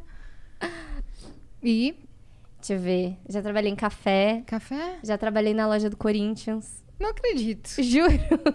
Vendedora? Vendedora. Você é corintiana? Eu tinha que falar que era. Maravilhoso! Então você não estava no seu local de fala. Ai, que maravilhoso! Era, era exigência. Era. Mas eles sabiam? Que eu não era corintiana? Sabiam. Ah, tá. Ok. Sabia, me contratar, tava todo mundo ciente, assinamos a- as cláusulas. Mentira, não assinamos nada. Inclusive, não me pagaram direito porque eu não assinei nada, me exploraram lá na loja do Corinthians. Mentira. Ela tá sendo irônica, Não. calma. Ou É. não, não. é, calma lá. Aí o treinamento ela era assim, fala, vai Corinthians. É, Vai eu Não tinha que pode- decorar. Não pode gritar gol antes. É. Não pode gritar gol antes, essa é uma regra muito Senão sagrada. apanha. Apanha se gritar gol antes. Eu tinha que saber o nome dos jogadores. Quem disse que eu lembro até hoje? Nunca, né? Nem sei. Tinha que saber o nome dos jogadores pra poder dar a camiseta certa, né? O nome do fulano de Ah, tal, o sim, número sim. tal. Uhum. Não- Altos trabalhos. Quem vê pensa que ela tem 40 anos, né? Pois é. De tantos trabalhos. Você já fez intercâmbio também, não foi, não? Foi. Já morou fora. Morei em Portugal. Como foi? Foi O muito. sonho da Cris é ir pra Portugal. Jura? Um eu, doce. eu trabalho pra quando eu me aposentar eu ir embora pra Portugal. Jura? Pra É. que cidade? você eu não quero ir, não me interessa. Jura? Você quer ir pra Portugal. Portugal? Foda-se onde. É porque eu, eu, eu amo viver aqui no Brasil. Uhum. Amo, assim. Eu, eu não iria agora, entendeu? Ainda que eu pudesse financeiramente, que não posso, mas ainda que eu pudesse, eu não iria agora. Eu achei gosto que era o seu sonho de viajar e conhecer Portugal. Não, isso eu tenho, mas é que eu tenho medo. Eu já coloquei Portugal por último na minha lista, embora seja o lugar que eu mais quero conhecer. Por quê? Porque eu tenho medo de não querer ir embora mais. então eu tenho que deixar ele por último, porque depois que eu fizer tudo. Aí você fica lá e legal aí mesmo. eu vou. Se eu for e não voltar, foi isso que aconteceu. Ficou lá. Fiquei. É isso. Não posso falar isso na hora que eu for pegar o visto, porque senão não vão me dar. Aí eu vou falar. Tirem isso do ar. Mentira. Quarta. Corta esses dados, por favor, no apresente lá no consulado. Mas- Não, mas eu pretendo me organizar pra isso. Agora falando sério, porque tem algum- alguns é, projetos assim, né, de, de aposentados irem e tal, e de repente tem uma renda. Existe, existe maneira legal de fazer isso. E eu pretendo fazer isso de forma correta. Sim, vai mas fazer, quero muito ir. Eu tava falando com um amigo meu, do Bruno Venga, que é meu melhor amigo da vida. Beijo, Bruno. E ele, veio tá, ele tá vendo coisas de lá e Portugal. Eu falei, meu amigo, você se prepare, porque eu já quero ir. se você for, mas daí não tem nem o que, que eu Não tem questionar. desculpa, Não, não, já, já vou marcar a data, entendeu? Já fica 2053, ida. Já é só isso. Ai, gente. Quantos anos não. você tinha? Eu tinha 21. Ah, foi recente, então. Recente, que foi eu vou per- ontem. Vou perguntar, porque geralmente a pessoa que faz intercâmbio escolhe um país que ela não sabe o idioma. Por Ah, que então. Portugal? Então, é porque eu sabia o idioma. Foi por isso que eu escolhi. Não, mas é porque assim. Menos dificuldades, né? Eu fui porque eu sabia o idioma. Mas incri- in- incrível, assim, porque eu cheguei lá e eu descobri que eu não sabia o idioma. É porque- muito diferente. Gente, eu cheguei no primeiro dia de aula e eu acho que as pessoas deviam achar que eu era burra. Porque Faculdade, era? Na faculdade. Eu perguntava tudo, o professor falava, e aí eu virava pros meus colegas, É. eu, mas o que que ele disse? O português PT é Vocês muito diferente do português BR. Isso, muito. gente, é outra língua. Você sabe A imitar gente o tinha que. Ah, pois, eu sei imitar um pouquinho, mas tem muito tempo, bué de tempo que eu não consigo falar português de Portugal. é muito tempo que eu não treino, não pratico. Mas é, não, é muito difícil. E eles chamam. ah, eles não dizem que a gente fala português, eles dizem que a gente fala brasileiro. Brasileiro. Eu acho que eu devia falar que é brasileiro mesmo, Não, né? porque não tem como mais. Ou como não diz como. Lélia, português, né? É que porque não tem como É outra língua, outro gente. idioma ter ó do Borogodó. É outra Expressões língua. tipo... E eles, é incrível, porque você chega lá, se você quiser que eles. Se você quiser compreender o que eles estão falando, é só pedir pra eles falarem português BR. Porque eles falam. Eles falam, ativa Eles- uma chavinha. Eles crescem assistindo novela, ouvindo, consumindo música brasileira. Eles crescem apaixonados pelo Brasil. Então, se você pedir, eles falam com você português BR. É muito tranquilo. A Avenida Brasil lá foi um sucesso. Sus- Foi um o quê? estouro. Todas as Não novelas, só lá, gente. né? Mas no mundo todo. Avenida Você evita Brasil. muitas confusões em Portugal tirando o futuro do pretérito do seu vocabulário, porque a gente tem mania de usar o futuro do pretérito aqui no Brasil. E Quando você vai pedir é o alguma coisa. do Quando você fala assim, pretérito? ah, eu queria. Você pede pro garçom, eu queria um Queria Guaraná. tanto- Ele fala, é. tá bom. Cria, não queres mais? Queria, não queres mais. Cria, não queres mais. Você não Eles pode falam. falar, eu queria, eu gostaria. Aham. Porque eles não trabalham com, com essa. Que engraçado, é. né, cara? E o, o infinitivo também. Tirando o infinitivo, você já tá falando português Portugal. É isso. É não- eles não falam, tipo... Ah, é... Qual é o infinitivo, gente? Cantando. Eles não, Não, falam gerúndio. cantando. A gerúndio. Gerúndio. Gerúndio, gerúndio. É, Tem Gerúndio. que usar no infinitivo, é isso? É. É. Ai, gente, que péssima. O Alguém me infinitivo- manda de volta pra aula de, Não, não, de é por- gramática. não, é porque eu amo gramática. Péssima. É porque eu gosto Ela mesmo. fez faculdade de Eu amo. letras. Eu comecei letra. Eu amo, de verdade. Cris, me Mas o- perdoa. Mas- Sério, eu tô passando vergonha Não, não tá não. Cris, Não tá não. Viu? Não tá não. A Você internet... não tinha os dados, tá tudo não, bem. a internet Não já. Eu, eu passo muita raiva na internet porque a galera bota R onde não tem e tira R de onde tem. Mas só pra, fi- pra Twitter pode, explicar. só pra explicar. O, o infinitivo é o, R na- é o verbo na forma eh, comum. Tipo, amar, Aham. andar, Exato. comer. Tá, esse é o infinitivo. É isso. O gerúndio é atendente de telemarketing. Vamos estar Andando- transferindo. Andando, amando, cantando. Vou estar conferindo. Então é isso que eu confundi, porque o que eles fazem é usar o infinitivo. Não sempre. gerúndio, é. E eles nunca usam gerúndio. Então é tipo, ah, eu não tô cantando, eu estou a cantar. A cantar. Tô a cantar. Uhum. Entendeu? Eles sempre fazem. Então, se você falar assim, você já tá falando português. Já é metade do idioma. Entendeu? Já chegou aprendendo idioma, entendeu? É E, e sabe na Argentina uma coisa que eles também estranham quando a galera vai falar o castelhano ou o espanhol lá? Uhum. A gente colocar yo em todo quando vai falar eu quero isso, tipo, yo quero isso. Eles não gostam que você use sempre yo. Eles te acham é, egocêntrico. Ah. Porque se é quero isso, se é quero, é você já. Já tá, Então, não- o sujeito show, já show. tá ali, por isso. Eles falaram que meu irmão, quando chegou lá pra falar, ele falava tudo show, não sei o que, show, não sei o que, show, show, show, show, show. E eles falam, você é obcecado cara por si mesmo? É. Que engraçado. Eu lembro uma vez que a Engraçado. gente recebeu é, na escola uma estudante de fora, ela veio pra fazer estágio.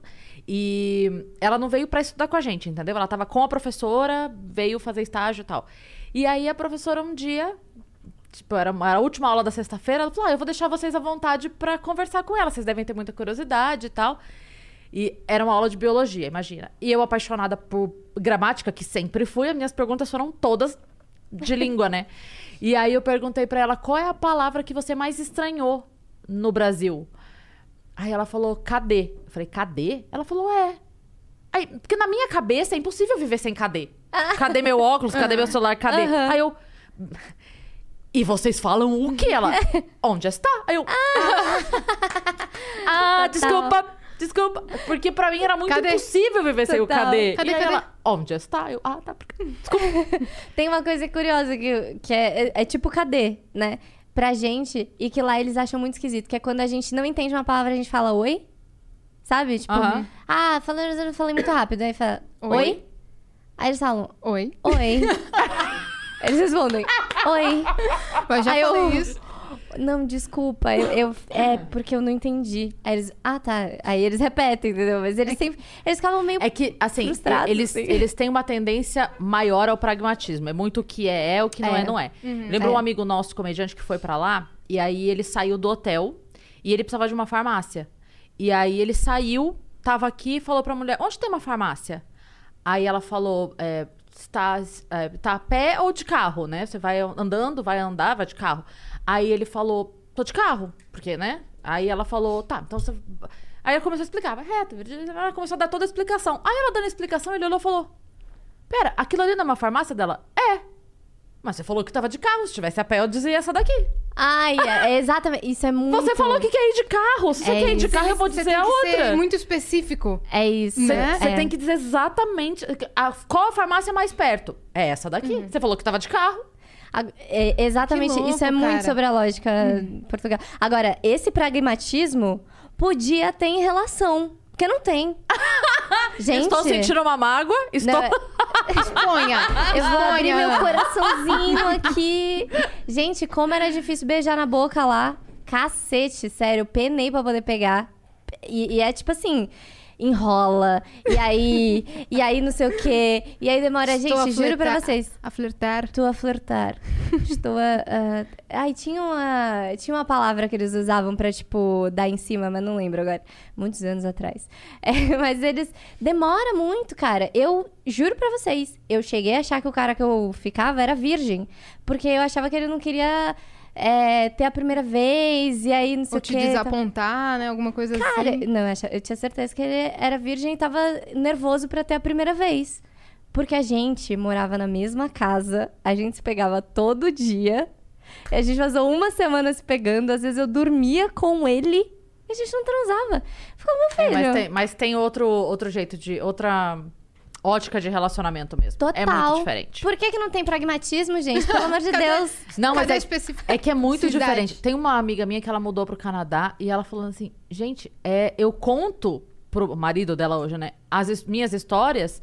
E ele fica desacreditado. Ele fala assim: mas o que vocês têm no Brasil não é homem, não é possível que eles ajam dessa forma com as mulheres. Eles ficam assim. É. Que nem Como? beijo de Como? língua, né? Não é muito comum nos outros países. Não, não é muito comum. Já tive que ensinar muito gringo a beijar na boca. Ai, calma, meu filho, para com esse beijo técnico. É só Vamos botar a língua. Assiste esse vídeo aqui, ó. Mas é, realmente, é as relações são outras, assim. Eu acho que. Eu, eu tive muito. Eu lembro que uma vez eu fui numa balada com uma amiga e a gente viu, depois de acho que três meses de intercâmbio, e a gente viu um casal assim se beijando no canto ali da balada, a gente olhou. Sabe quando você dá o double check, assim, você faz. Aí a gente começou a comemorar. Caralho, beijo em Portugal! E nem era conhecido. Eram as pessoas aleatórias e a gente. Uau! Um beijo na boca!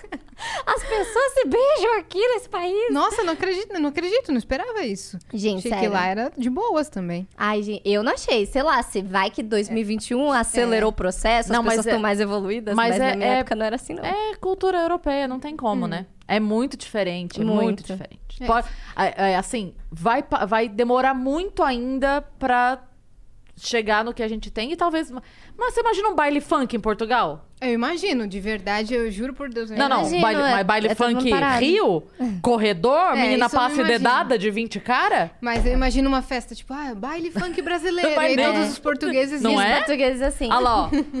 O Jean, Jean sabe... O que, que o Janzeira tá falando Não, aí? porque tem umas baladas no Rio que é Eu um. nunca que fui. é. Não, eu também nunca fui, mas, né, a gente sabe por relatos, assim. Que é, tipo, faz corredor e as meninas. Faz a e não é fila E e não é de cara que, cada. tipo, cata a menina e manda. Não, os caras fazem a fila e as meninas fazem a fila pra passar no corredor. E as meninas vão passando, e a graça do corredor é.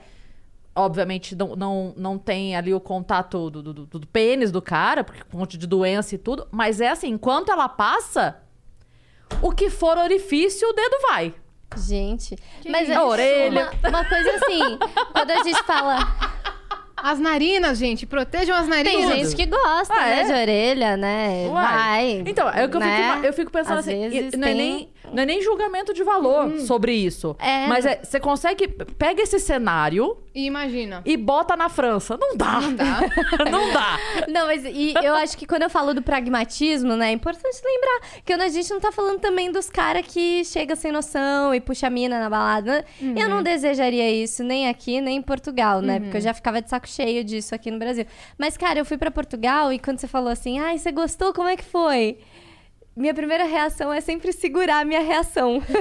Pra não murchar que nem a, a Pra Thaís fazer- do Big Brother, né? Ah, né? Porque, cara, eh, sinceramente, assim, eu tive uma. eh, foi um pouco decepcionante em relação a essa questão do machismo, assim. Que é- os caras, por mais que não tenha esse pragmatismo, né? Que é isso, eu quero pragmatismo quando eu tô afim. Óbvio. Eu não quero pra- pragmatismo pro cara me assediar. Que aí já não- ninguém tá afim, né? Sim. Ninguém tá afim do cara ficar te puxando na balada. E na situação que você mencionou que o cara não queria transar com você. Não eu é tava super afim. você- Sim, e ele também mo- demonstrava estar. Total. né? Não, é uma coisa que ela totalmente. estava forçando e estava. Exatamente. Ao contrário também. É, ô, Exatamente, Vamos só deixar é. claro, porque Vamos o pessoal aqui é muito detalhista. Não, com certeza. E aí, eu acho que, é- assim, eu vivi situações de machismo lá que eu não imaginava passar em Portugal. Tipo, gente, sabe aquelas coisas assim que você fala, ai, só tem em relato de internet? Ou você vê e você pensa, nossa, assim, essa menina passou por isso, que triste. Ai, nunca passei por isso na minha vida. Cara, eu cheguei em Portugal de trabalhar em café e ser assediada pelo meu chefe. Tipo, de eu estar lavando louça no café, que eu trabalhava lá em Portugal, e o chefe vir e passar a mão na minha bunda enquanto eu tava lavando louça. E, e, gente, eu trabalhava num café que era dentro de um parque. E em volta desse parque era uma avenida. Ou seja, sabe quando assim, filme, a câmera vai dando zoom out, assim, aí você vai percebendo a situação que você tá? Eu tava dentro de um café, era no- quase 9 horas da noite, sozinha, só com o chefe, dentro de um parque, dentro de um parque gigante, dentro de uma avenida, tipo assim, sozinha, eu e o cara. E o cara Alerta vermelho. e o cara pegou e passou a mão na minha bunda. Aí, sabe o que você faz assim? Você você fica tipo, não, não é possível. Isso aconteceu mesmo? Não, não é possível. Não. Acho que não. É coisa da minha cabeça, não é possível. Ele sem esbarrou, querer, foi sem esbarrou. querer. Aí aconteceu uma segunda vez, eu, caralho, eu não acredito que isso tá acontecendo comigo. Gente, não é possível, não é possível, não é possível. Aí ele pegou, aumentou o volume do som, começou a trancar o café e eu fechando o café. Tipo, terminando de fazer as coisas. Aí eu comecei a mandar mensagem para as minhas amigas escondida, porque eu não podia usar celular no café enquanto tava trabalhando. Comecei a mandar mensagem, mandar mensagem. E eu, desesperada lá. Aí eu, não, se acontecer uma terceira vez, pensando, se acontecer uma terceira vez, eu vou fazer alguma coisa. Aí, óbvio, quando acontece a terceira vez e você tá lá naquela situação, você pensa, fudeu. E eu tava. É tipo isso, gente. Repito, eu estava num café, do lado de um lago, dentro de um parque, no meio de uma avenida, assim, gigante em volta. E eu assim. Cara, se eu fizer qualquer coisa, sei lá, esse cara pode me bater, entendeu? E aí você fica assim, em choque. E Só foda desejando ir embora, Só né? desejando ir embora. Então é tipo isso, assim, tem.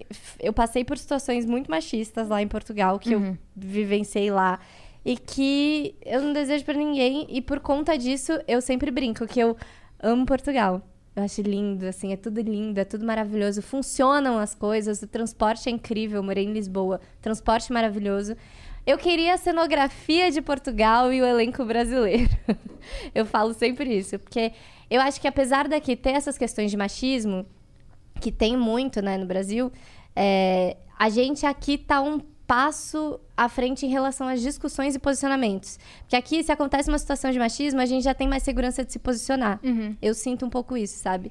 E lá, cara, eu me Mas isso posicionava... foi em que ano, desculpa? 2016... 2016. Será que esses cinco anos lá não fizeram também essa diferença? Porque aqui 2016 também Fez não era o que é muito. hoje, Então, né? Talvez hoje lá total. você tivesse mais segurança, talvez hoje lá já não fosse, enfim, já tivesse câmera e você já tivesse mais segurança de denunciar. Eu digo porque assim, é, apesar, eu sempre falo isso aqui. É, é claro que a gente briga, a gente reclama, mas em termos históricos, 10 anos é nada. 10 anos é um segundo. É um Em segundo. termos históricos, né? Com certeza. Mas de Então- evolução, né? Não, em, em termos históricos, de evolução mesmo, assim, cultural. É porque a, a gente pensa assim, aqui, né? Meu grupo de amigos, minha família e tal, mas pra isso chegar, que foi aquilo que a gente tava falando ontem, anteontem, não sei. É que a gente vive num eixo Ontem. onde as coisas acontecem muito mais. A gente tá. Vocês falaram agora da Augusta. Você desce a Augusta de uma ponta a outra, você vê tudo. Diversidade total. Tudo. Você né? vê todas as cores de cabelo, todas as cores de roupa, todas as possibilidades de relacionamento interpessoal, você vê em uma descida da. Augusta. Exato. né? Total. Mas isso aqui. Então, o que eu Sim. fico pensando sempre, é- e não tô justificando, mas eu tô dizendo que muitas pessoas não têm a maldade do preconceito, mas têm a falta de, de, de, é, inserção cultural mesmo. Sim. É só uma falta de, de inserção cultural. Sim. Então, E em muitos mais pautas, lugares. É, em muitos mais, muito mais lugares não chega Sim, total. né? Então, é, o que eu fico pensando só assim, é claro, não lembro pra quem que eu falei isso, falei, é claro que cansa falar. Na Cansa Carol brigar. Biazin ontem, que ela tava Foi, falando isso, do foi Sul. mesmo. Eu falei, eu, eu entendo que cansa falar. Cansa falar. Mas é a única maneira, infelizmente. Não É, tem outra total. forma, porque vai, ainda vai levar duas, três, quatro, cinco décadas para uma mudança significativa Com certeza. aparecer. E é isso, assim, é, é- Tem muita gente que, é assim, São Paulo é, tem muita concentração de gente, Uhum. mas é um espaço relativamente pequeno se você pensar em território Brasil. Claro. Então tem muito mais gente que não convive com a Claro. Avenida, com a Rua Augusta, Claro. né? Então é isso. É, Tá perdendo tempo, Vai ter que. inclusive.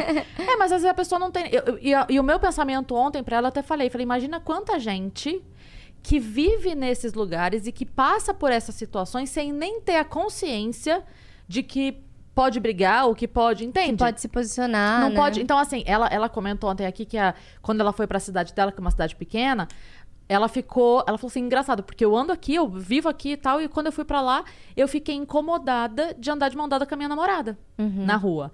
E aí eu falei pra ela: e foi um final de semana. Você imagina a pessoa que vive, Vive lá. ou nessa, ou em algum dos outros 500 municípios. Essa pessoa não vive a vida dela. Porque ela não pode. E porque ela não tem sequer uma. é, sabe, não tem mais ninguém na cidade. Porque provavelmente os outros que viveriam essa mesma vida já não assumiram essa vida antes. Então ela, pra ser a primeira, a pessoa tem que ser muito forte. É. E às vezes É. dói mais ser a primeira. A pessoa ab- abre mão. Fala, ah, tudo bem, vou ficar assim. Ai, não, é. Não, não vale a pena. Vou brigar com a minha mãe, batalha, vou brigar com meu pai, a né? família vai romper comigo. É uma luta Meus amigos vão mesmo. virar as costas pra mim. Porque vai, em algum, em determinado momento isso vai acontecer, infelizmente. A gente Total. tem, é, Mas é, eu tava. Isso que você falou é muito verdadeiro, porque o que eu vivi em Portugal é que, por exemplo, aqui no Brasil eu tava é, com um coletivo feminista, a gente tinha acabado de fundar o coletivo. Acabado não, era de final de 2013 para 2014 a gente fundou o coletivo feminista na USP, né? Na Caraca. ECA, na Escola de Comunicações e Artes, que é onde eu fiz faculdade. Ah, você fez artes cênicas. eu fiz artes cênicas na Formada ECA. na USP, né? Sim. Uhum. E Como aí. que chama? K? CAC. CAC, isso, CAC. já ouvi falar. Exatamente, maravilhoso. Inclusive, saudades. Às vezes, depende do momento da faculdade, eu sinto saudade. Você gosta de Portugal? E aí, Tem saudade da faculdade? Das festas do campus? das festas, sim, pra cacete. É, né? Mas esse, é, eu lembro que eu tinha muito vocabulário. Eu acho que o que faltava quando eu cheguei em Portugal, que eu percebia, é que faltava vocabulário. Tipo, a gente, enquanto tava lá no coletivo feminista adquirindo vocabulário sobre essa discussão, na hora que eu cheguei em Portugal, eu, gente, eu não tenho nem como conversar com as minhas colegas de turma sobre esse assunto, porque não Elas tem não vocabulário. sobre isso. Tipo assim, eu falava assim, vocês sabem o que é sororidade? Tipo, nunca ouviram falar sobre essa palavra, entendeu? E, e aí eu tinha muita dificuldade de, de questionar as coisas que estavam acontecendo na sala. Tipo, vou dar um exemplo. Tinha um menino na nossa turma que ele basicamente assediava todas as meninas da sala. A gente tinha algumas. é, era faculdade de teatro e cinema. E a gente fazia cenas, fazia experimentos, assim, de, de curtas metragens e tal. E aí teve alguma cena que a gente gravou que uma das meninas tirava a blusa. E a gente assistiu várias cenas que, que a gente gravou juntos. E o professor apagou a, a- acendeu a luz, apagou o telão e falou: Então, pessoal, quais são os comentários de hoje? Não sei o quê. Aí o menino. "Ah, eu acho que os peitos mais bonitos de hoje foram os da Maria. Que bosta. E o professor riu. Tipo, era nesse nível, assim, sabe? E aí, eu tentava conversar com as minhas colegas que, sobre aquilo, porque elas, evidentemente, estavam incomodadas com o que o cara tá fal- tava fazendo, tava falando, e fazendo também, porque, tipo, eu vi uma cena da menina tá de pé e ele tá sentado do lado da menina. A gente tava na roda discutindo uma questão lá do, de uma performance que a gente ia fazer. E o cara tava do lado dela e começou a fazer assim, ó. Aqui é a perna da menina, tá? Ele começou a fazer assim, ó. E ela tava de saia. Meu Deus. E começou a subir. Aí ela tirava a mão assim, para, para, para, poxa, para. E ele continuou fazendo isso. E sabe quando, tipo, a, a mulher, você percebe que a, a menina tá ali sem força pra se posicionar e ao mesmo tempo muito incomodada. E eu tentava conversar com ela sobre isso e elas ficavam tipo, ai, mas ele é um cara que é engraçado. Ah, ele tá brincando. Ele é assim mesmo. Ele é assim mesmo, que não sei o quê, não adianta brigar. A gente já. A gente às vezes fala, mas ele não. E, tipo, faltava vocabulário, entendeu? Então é muito isso, assim. E é por isso que eu, toda vez que eu vou pros lugares que eu vou- posso falar da entrevista, eu falo sobre as coisas que eu, que eu acho que são importantes serem faladas. Porque eu acho que quanto mais vocabulário a gente distribuir por aí, melhor. Inclusive, essas questões que eu sempre trago sobre eh, pessoas asiáticas, eu acho que é uma coisa muito recente. Eu só entendi que eu não era branca de, um, sei lá, uns três anos atrás. Então, eu entendo que hoje em dia tem muita gente que não sabe sobre isso, que, que é, tem é, falas preconceituosas, tem atitudes preconceituosas e, enfim, racistas, né? Que é- no caso é sobre isso. E, tá, É. e não tá tudo E bem. não tá tudo bem, é racista. E e só que eu acho que é isso, assim, a gente ainda teve muito pouco acesso a essas discussões e muito pouco vocabulário para poder tratar dessas questões. Então eu entendo. Óbvio que eu fico muito chateada quando eu vejo esses tipos de posicionamentos, de declarações é, extremamente preconceituosas e discriminatórias, mas eu entendo que a gente tá começando a discutir, tá começando a adquirir vocabulário. Tipo, gente, é, até ontem as pessoas estavam achando que vidas negras não importavam, entendeu? Como é que eu, hoje, vou achar que de um dia pro, pro, pra, do dia pra noite as pessoas vão entender o que, que é pessoas asiáticas brasileiras, entendeu? Eu entendo que eu tenho que ter paciência, sabe? Sim. Mas é isso, é, é adquirir vocabulários aos poucos, né? E, e tem o problema também que as pessoas agora vão te colocar numa caixinha de ah, essa daí é, é militante, é lacradora, né? Ela sempre tá- dá esse discursinho, né? Vamos, vamos tirar ela daqui, não chama ela mais pra nada. Ai, que papo chato. Ai, e se gente, você não falasse sobre isso? Eu ia continuar vivendo situações péssimas que eu vivo na minha vida.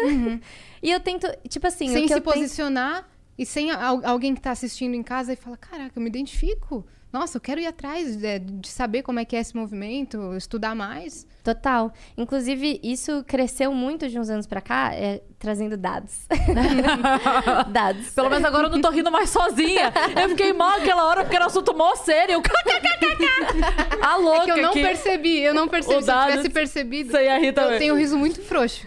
Mas será que eu fui subconscientemente influenciada Pelo porque eu dados? assisti pelo dados? Porque eu assisti, Talvez. estou no mesmo ambiente, Trazendo dados? dados. O Monark subiu Eu- aqui antes do papo, ela falou: fica aí depois pra gente trocar ideia, Monark. Eu falei, eu falei, volta aí, Monark, vamos trocar uma ideiazinha. Eu ia apresentar dados pra ele. Mas, Mas enfim, já tem tantos dados aqui que a gente vai até fazer um podcast só de jogos. É verdade. tem dados. Mas trazendo dados, é, isso é uma parada que eu, eu discuto e, e tem muita gente que fica, tipo, me questionando. E, tipo, sempre que viraliza algum tweet meu falando sobre questões asiáticas, por exemplo, chega naquela parte, né, da, da viralização do Twitter que eu falo que é quando chega no chorume do Twitter, né? Sempre tem esse lugar. E, e eu acho que eu prefiro falar porque, cara, é, o que tá acontecendo é muito sério, é real, assim. Pra quem não sabe, os dados é que nos Estados Unidos, nos Estados Unidos, tá acontecendo uma parada muito tensa. É, tá tendo um movimento que se chama Stop Asian Hate, que tá crescendo muito nos Estados Eu Unidos. vi essa tag aí. Porque de uns anos pra cá, a violência contra pessoas amarelas cresceu absurdamente nos Estados Unidos. A ponto de, há, há uns meses atrás, em Atlanta, ter acontecido uma morte de pelo menos seis mulheres asiáticas a tiros. Em Atlanta É por conta por do conta Covid? de uma questão racial. Por quê? O cara, ele falou que ele precisava é, matar para realizar e, e se livrar de um desejo que ele tinha, uma questão sexual, um vício sexual que ele tinha relacionado a coisas de pornografia e tudo mais. E aí ele foi numa casa de massagem, que lá nos Estados Unidos, para quem não sabe, casa de massagem é muito conhecida por ser é, é, locais geridos por pessoas amarelas lá. E aí ele entrou nessa casa de massagem e resolveu matar as pessoas, porque só assim ele ia suprir essa questão sexual dele. E aí ele matou seis mulheres asiáticas. Psicopata, velho. Então, mas aí não é psicopatia, sabe? É É, o- é aí que, eu, aí que eu, eu fico assim. Não dá pra gente chamar mais de psico- psicopatia, porque todos os casos de violência, tipo, que estão crescendo lá nos Estados Unidos, tem relatos, pra quem quiser, procura a hashtag Stop Asian Hate. Tem, assim, registros bizarros de violência contra pessoas asiáticas absurdos, assim, e, tipo, principalmente pessoas idosas, senhoras. As, as, as pessoas estão completamente desfiguradas, assim. Se vocês colocarem na hashtag, vocês vão ver essas imagens. E Que o cara não é diagnosticado com doença alguma. Então não é, não é psicopata. São pessoas que não são psicopatas, não é doença. A doença é o racismo. Pelo A é contrário, o advogado tudo que quer é que ele seja considerado um. É, pra Exato. ir pra, pra uma Tudo que o rehab lá. advogado quer é que cheguem à conclusão De que é uma doença. Isso. Que aí- é. Porque aí ele não vai preso, É ele vai para um menos centro de pena. tratamento, é outra. É, tem essa também. É. Nossa, muita coisa. Pois é, e, e aí não dá pra gente também botar a culpa numa questão é, psicológica, porque não é, não, não é sobre isso.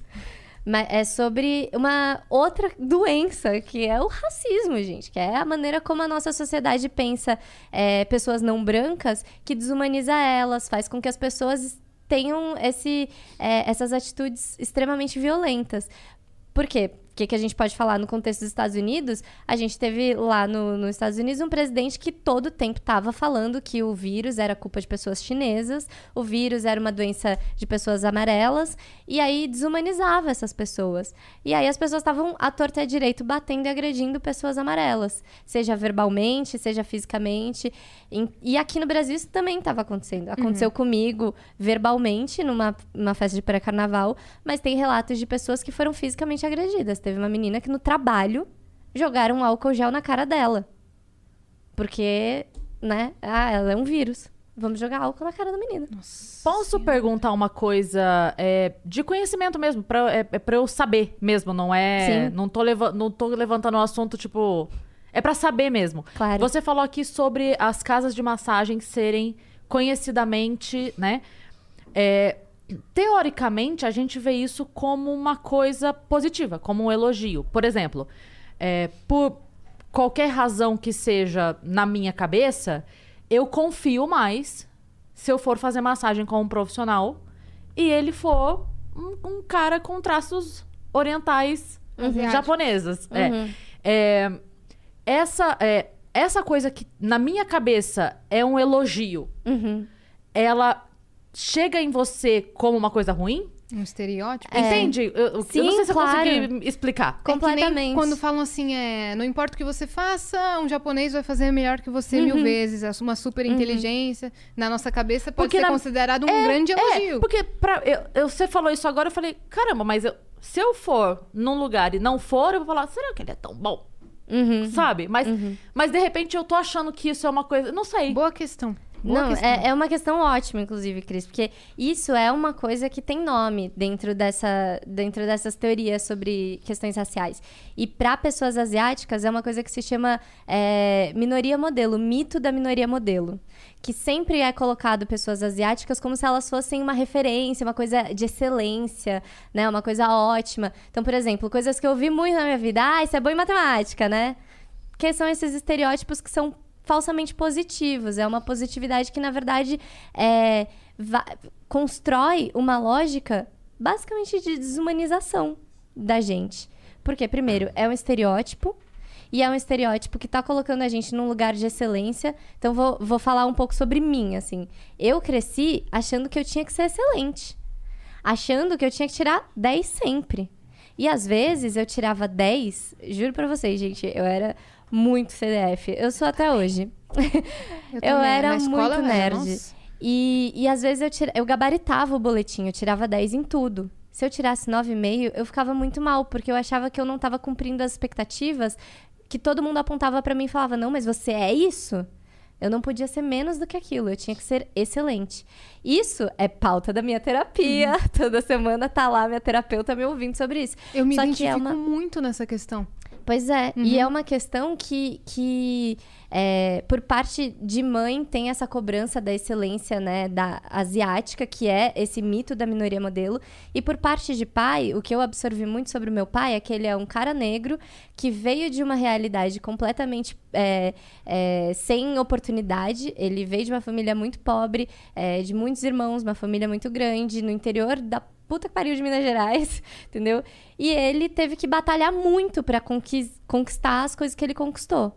Hoje o meu pai é o primeiro chefe negro do departamento de cinema da USP. Hoje ele é isso. Mas ele passou por muitas coisas. É aquilo que você estava falando, né? As pessoas que são pioneiras têm que batalhar 15 vezes mais. Aham. E o meu pai, para provar que ele é muito bom nesse trabalho, ele tinha que trabalhar e, e mostrar 10 vezes mais o trabalho dele. Então, por parte E de você mãe também, na TV. na TV. Por parte de mãe, eu absorvi essa coisa da excelência asiática, que é o lugar que esperam que uma pessoa asiática esteja. E por parte de pai, eu absorvi muito disso, de ter que mostrar 10 vezes o meu trabalho para pra poder estar no lugar em que eu estava. Porque se você não se prova como uma boa atriz, a galera vai falar, ah, ela tá nesse, papel porque tinha que ser japonesa. Porque tinha que ser japonesa, exato. E, e aí é tipo assim, é, oportunidade pra uma pessoa japonesa é tipo uma em um milhão. E se ela não é boa, aí ó, tá vendo? Ah, não tem ator japonês bom. Ah lá, a menina é ruim.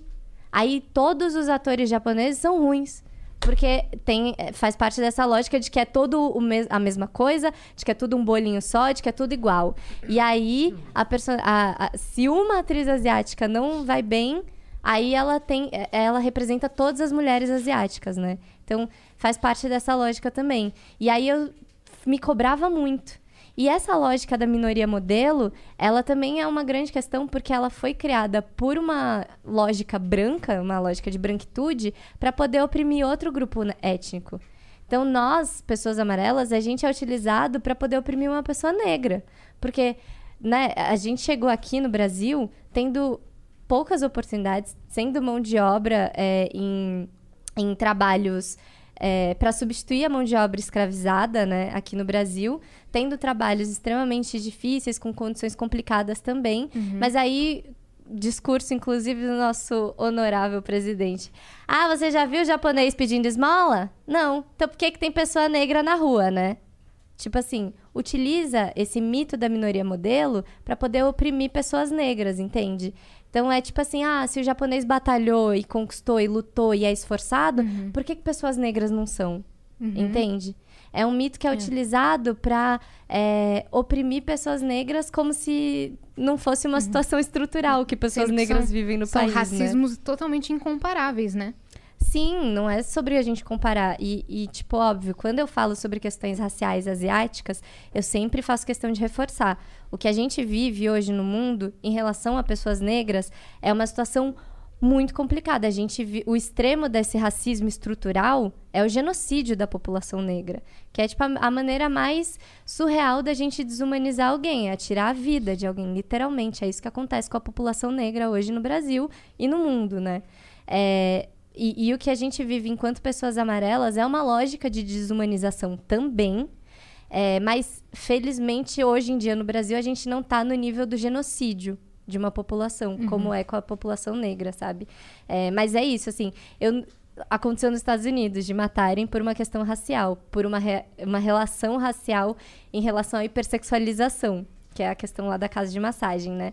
É, e aí aconteceu a morte de pessoas amarelas lá. Como tá acontecendo lá muitas, muitos relatos de violência física lá nos Estados Unidos. Bom, Pesquisem aí o movimento Stop, Stop Asian, Asian Hate. Hate. Só que eu não quero que precise acontecer aquela violência que tá acontecendo lá nos Estados Unidos para eu poder falar sobre isso aqui no Brasil.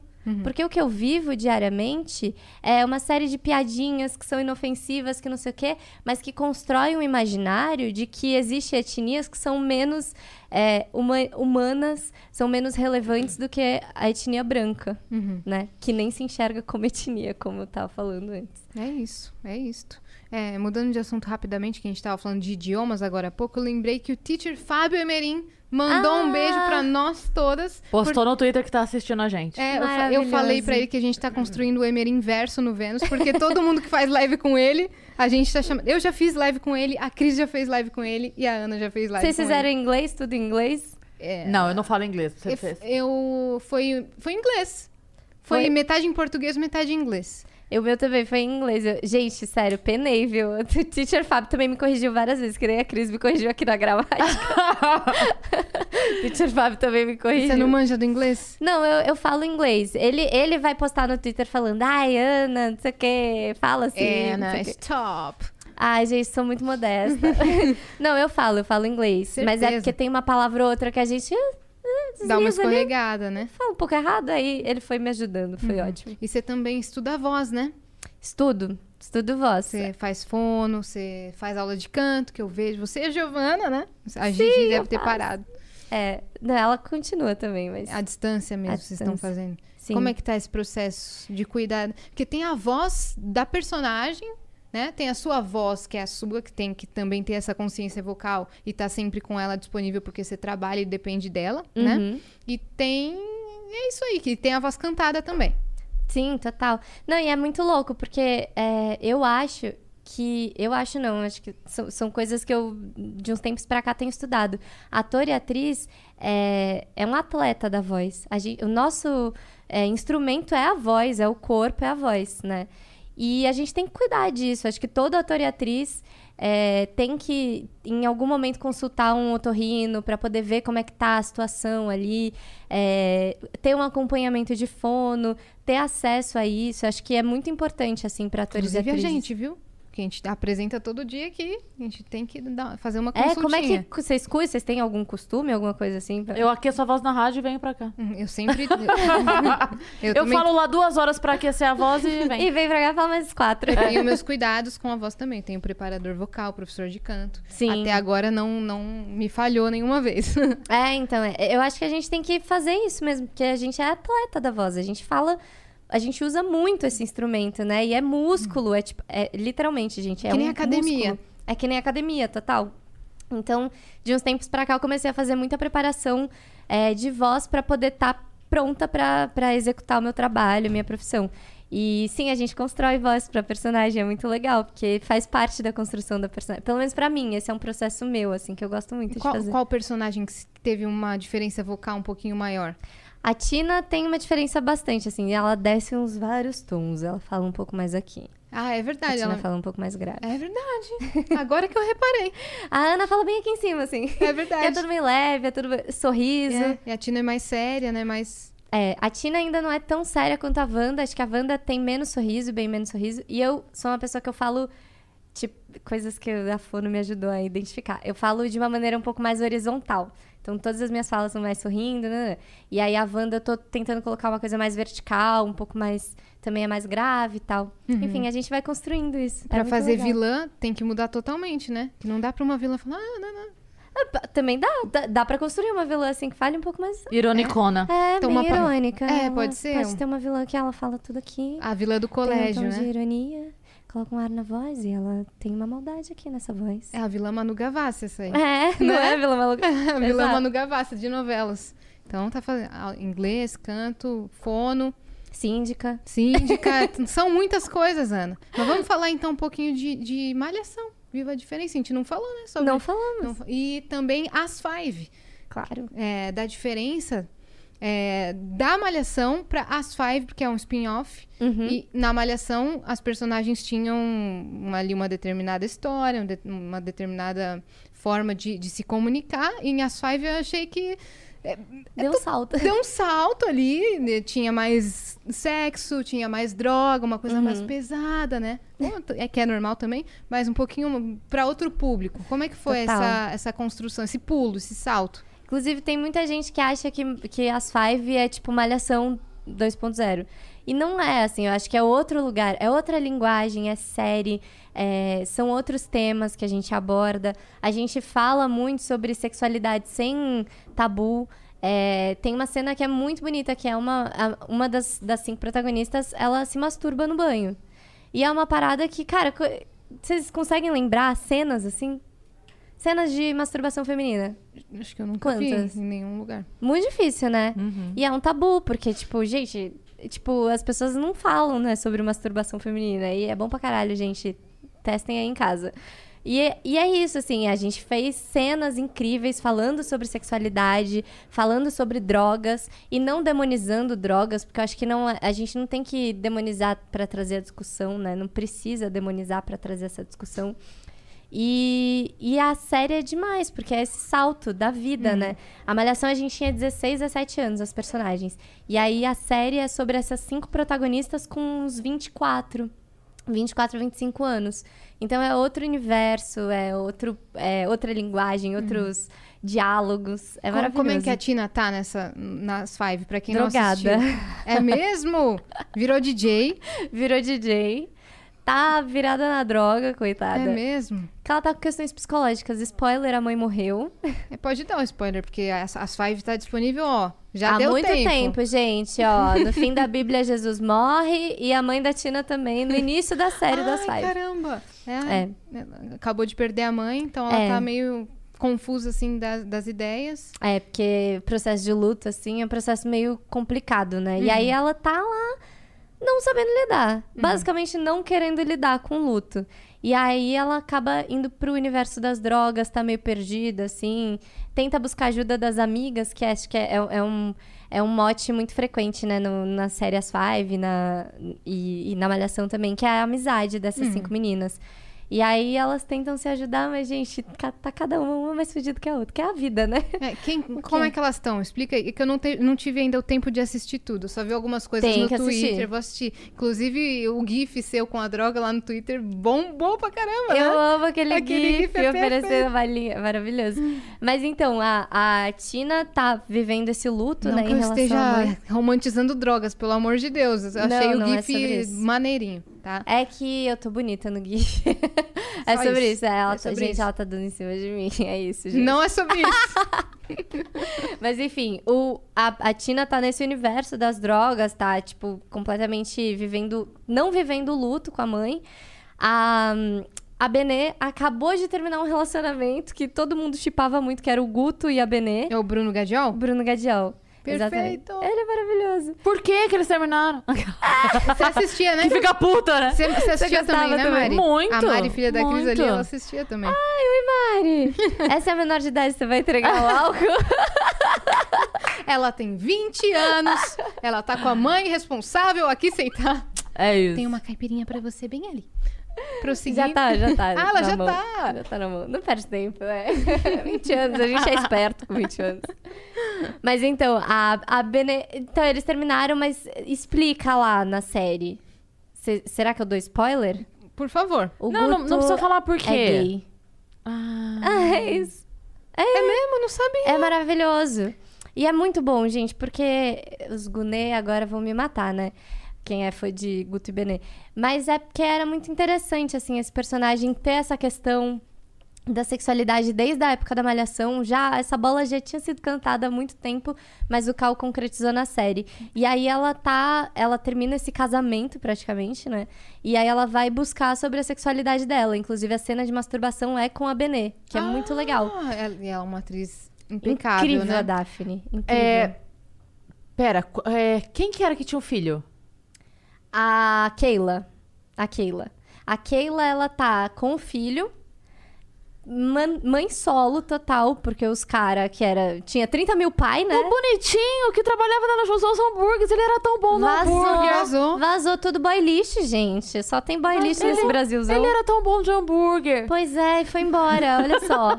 O Cal Hambúrguer tirou ele. Ah. O Cal Hambúrguer tirou ele. Não acredito, eu torcia pra eles. Era o casal que eu mais torcia. Pois é, eles eram muito fofos, eu também Porque eu- muito. ele tinha assumido o filho que não era dele. Pois é. Cris tá desolada. Eu tô tá desolada. desolada. Pois é.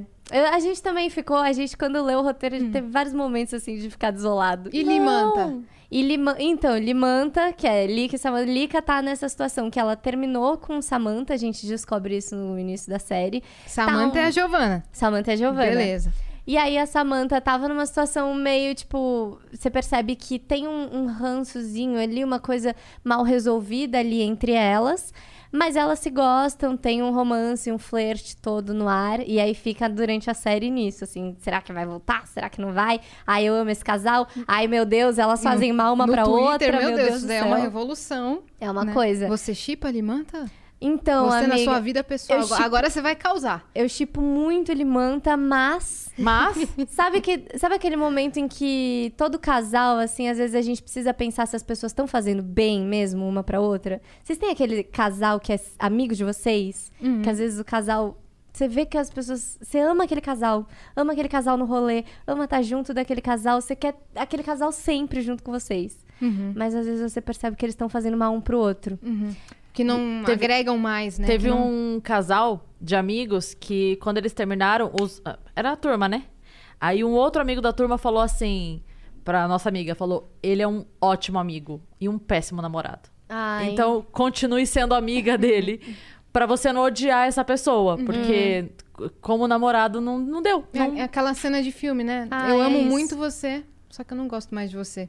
Né? É, é, É sobre isso. Ai, que ódio que eu tô Essa falando expressão. frase. Não, só pra explicar, gente, eu tô falando essa frase sem querer. Sim, E é uma aqui no zoeira. Twitter, na inter... no Instagram, em todos os lugares. E não é que é sem querer que não é de pro... É sem querer que ela não quer Eu mesmo. não quero, é sem querer querendo. É, só que vem na cabeça. Não querendo. Vem na É, cabeça. Vem, só vem. E eu tô pontuando as frases com isso, É, tá um é saco. sobre isso. É sobre isso.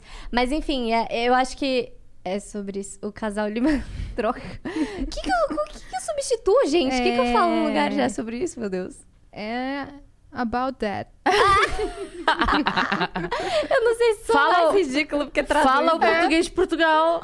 É sobre isso. Não, fica muito ruim também. Mas enfim. Acerca Aliás, disso. só já que eu falei disso agora, o Jean mandou aqui que ele, ele falou: posso estar enganado, mas eu acho que o, o chavecar que a gente tinha falado é engatar. Engatar. Engatar. Isso, engatar. O Jean mandou, ele saiu daqui agora, mas ele mandou na hora, eu não tinha visto. Engatar. Engatar. A gente tá com um monte de pergunta, tá? Só pra te avisar. Mentira, Jura? eu vou entrando aqui na plataforma já. Você fica aí. Mas então, você vai responder sobre Limanta, você não vai fugir.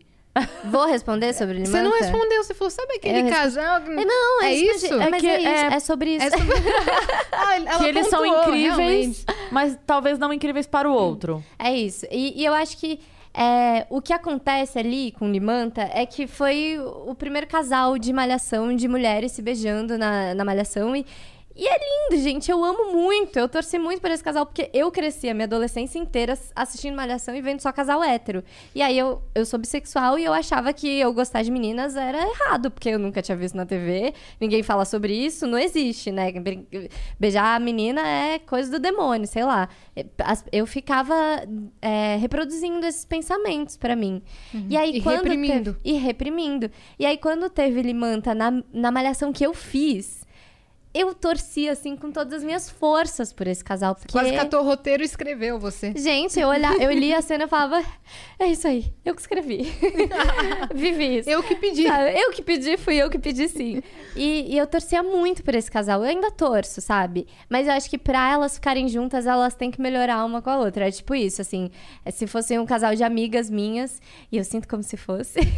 Por quê? é, porque, tipo, a gente vive ali, né? Aham. Mas eu torceria pra elas melhorarem uma com a outra, principalmente a Senta Lika aqui, com a vamos Samantha. conversar, né? As, os A Lika não é uma pessoa. agora, mas a Lika não é uma pessoa fácil. É. Não é. Ela não é uma pessoa. Amo Lika, mas ela não é uma pessoa fácil. E entendo porque eu também não sou. E eu sei. não, eu consigo ver o bom coração da pessoa, entendeu? Shrek também ama. O Shrek também ama, mas não é uma pessoa fácil. De fato, não é. De fato, não o é. Shrek é muito mais fofo do que a Lika, por isso. eu- não de aparência, de Eu acho o Shrek amorzinho. mais dócil Mais dócil do que a Lika. Desculpa Entendeu? aí. Mas se ela não fosse essa pessoa, ela não teria volta, Hum. não teria feito que- tudo que fez com o pai dela. Ela ia baixar a cabeça e falar assim, senhor, não senhor, e segue a vida.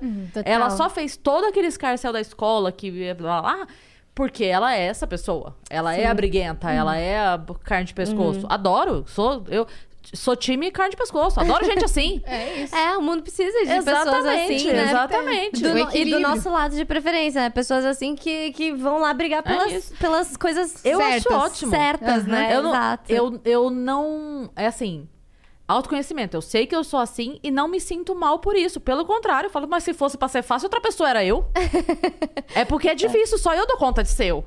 Tá Que tudo difícil, certo. Que difícil de ser eu, de ser Não. tão rebelde, né? Tá ótimo. É, é isso É a mesmo. minha, né? É Isso, carne é. de pescoço, sou ruim mesmo. Não, é, é isso mesmo. É tá isso. tudo certo. É isso aí. Mas é, a Lika é isso, assim. sem- Os leakers vão me cancelar pela milionésima vez. Ela é uma pessoa difícil, mas é uma, é uma personagem que é muito cativante, né? E a gente torce. Mas, inclusive, a gente torce pra ela ir fazer terapia, entendeu? Vai ter outra temporada? Vai! Sério, já tá gravada? Não, não, não tá. A gente vai terminar de gravar as novelas que eu... Limanta vai terminar.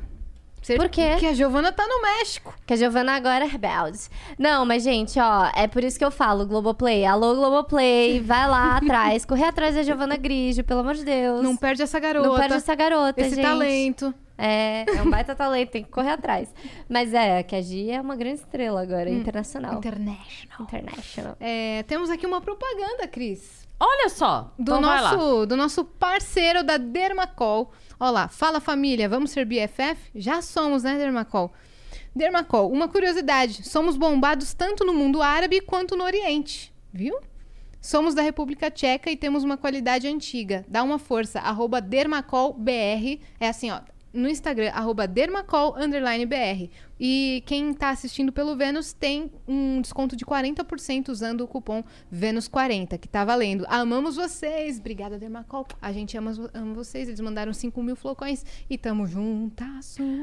Próxima mensagem do HS Underline Oshiro. Ele mandou 200 flocões e mandou boa noite, meninas. Ana, Oi.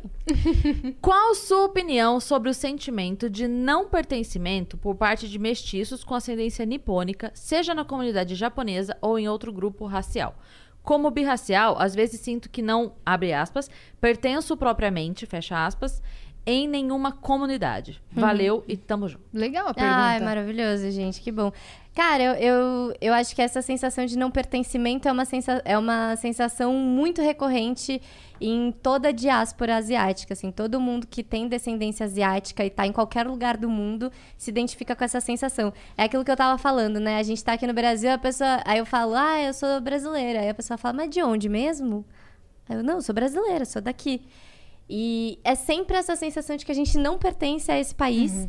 E quando eu vou pro Japão, que as pessoas aqui no Brasil me chamam de japonesa, né? Aí quando eu vou pro Japão, eu sou gaijin, que é um termo é, pejorativo para você se referir a pessoas estrangeiras. Então eu não pertenço ao Japão quando eu tô lá. Olha que coisa louca. Porque eu nasci no Brasil, eu sou brasileira. No Japão, Mestiça. Exato. E ainda mais é, em relação à minha identidade, que é birracial, que eu sou descendente de negro indígena com japonês. É, para mim, essa, essa questão fica sempre num limbo, porque as pessoas é, muitas vezes invalidam, assim, né, essa minha, essa minha ancestralidade, que também é negra, sabe? E falar que eu sou japonesa é ignorar completamente a minha ancestralidade, que tem negritude também na minha ancestralidade. Apesar de eu não ser uma pessoa. Eu não me identifico como pessoa negra, óbvio. É, mas eu tenho essa minha ancestralidade e ela não pode ser apagada. E eu acho que esse- essa sensação de não pertencimento. É, a gente tem que questionar, entendeu? E, e- e se posicionar cada vez que ficam falando essas besteiras pra gente, que a gente não nasceu aqui, de que a gente não, não pertence a esse lugar. Tem que falar mesmo. E eu acho que só vai mudar essa mentalidade quando a gente começar a distribuir vocabulário por aí sobre essas questões e, e se posicionar mesmo. Porque, ai, gente, sério, eu tô de saco cheio de ser chamada de japa, eu tô de saco cheio de ter que explicar essas coisas.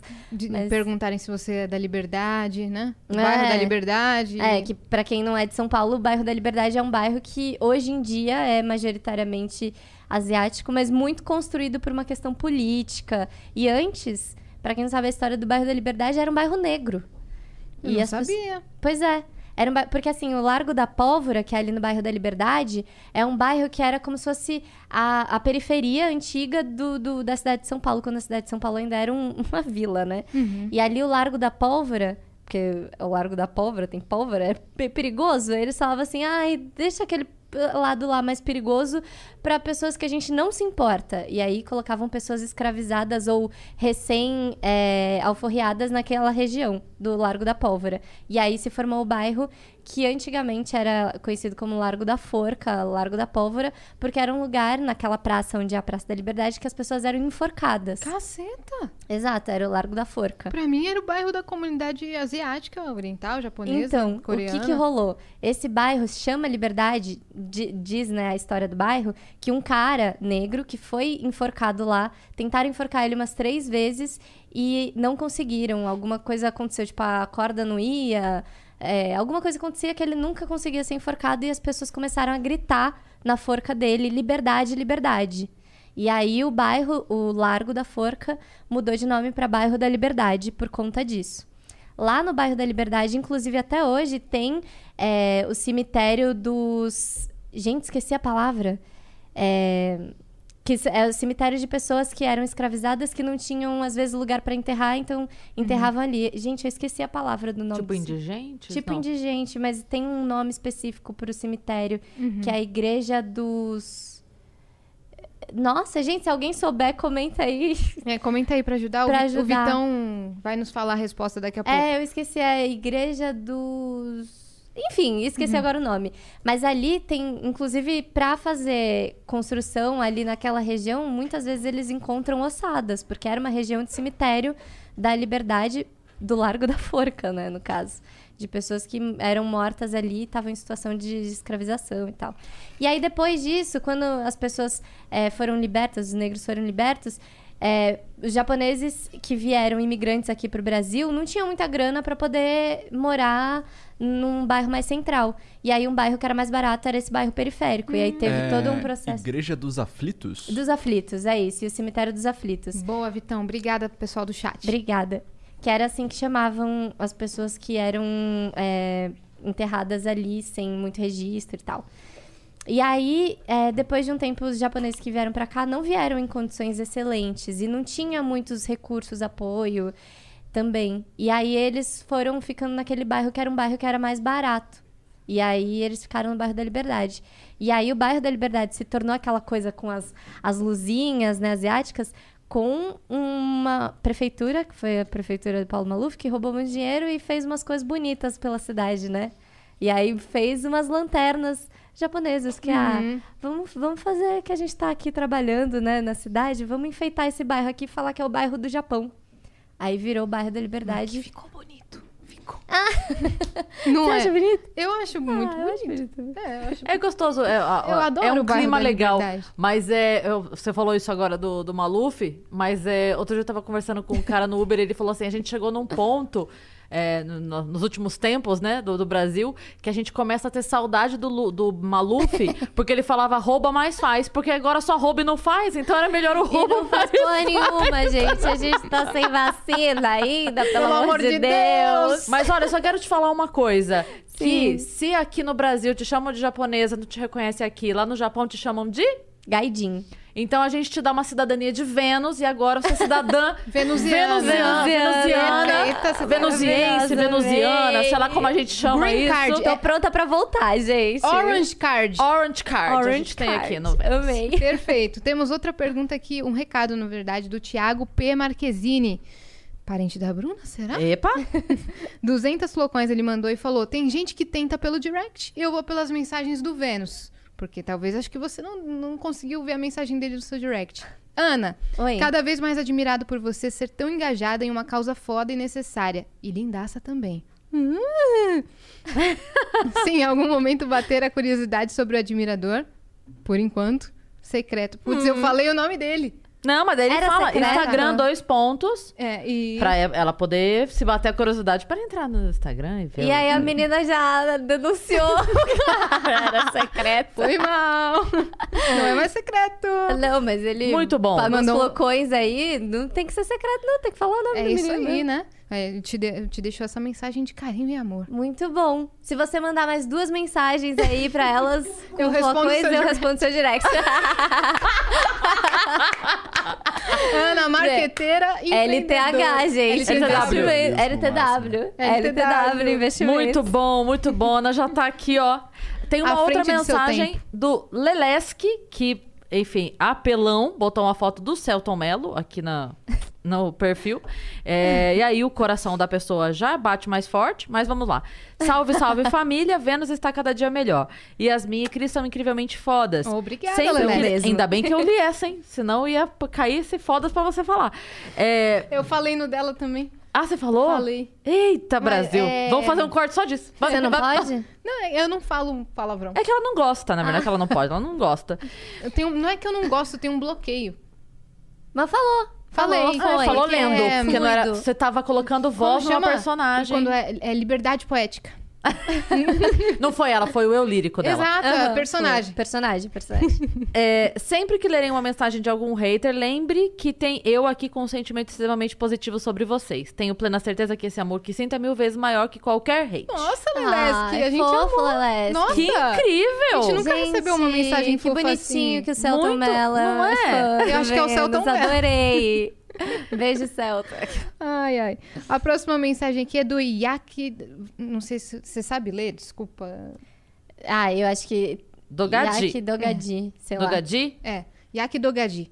Parabéns, meninas. Ótimo ter esses assuntos com vocês para quebrarem e desmistificarem esses tabus de pessoas ignorantes. Adoraria oferecer um delicioso yakisoba artesanal para vocês e toda a equipe do Flow degustarem durante os podcasts de sábado. Grande beijo, vocês são top. Olha a comida. Quer gente dizer, porque amanhã eu não tô aqui, ele quer, mas não vai mandar amanhã, não, vai mandar no outro sábado. De Vênus, é, Vênus geralmente não tem de sábado.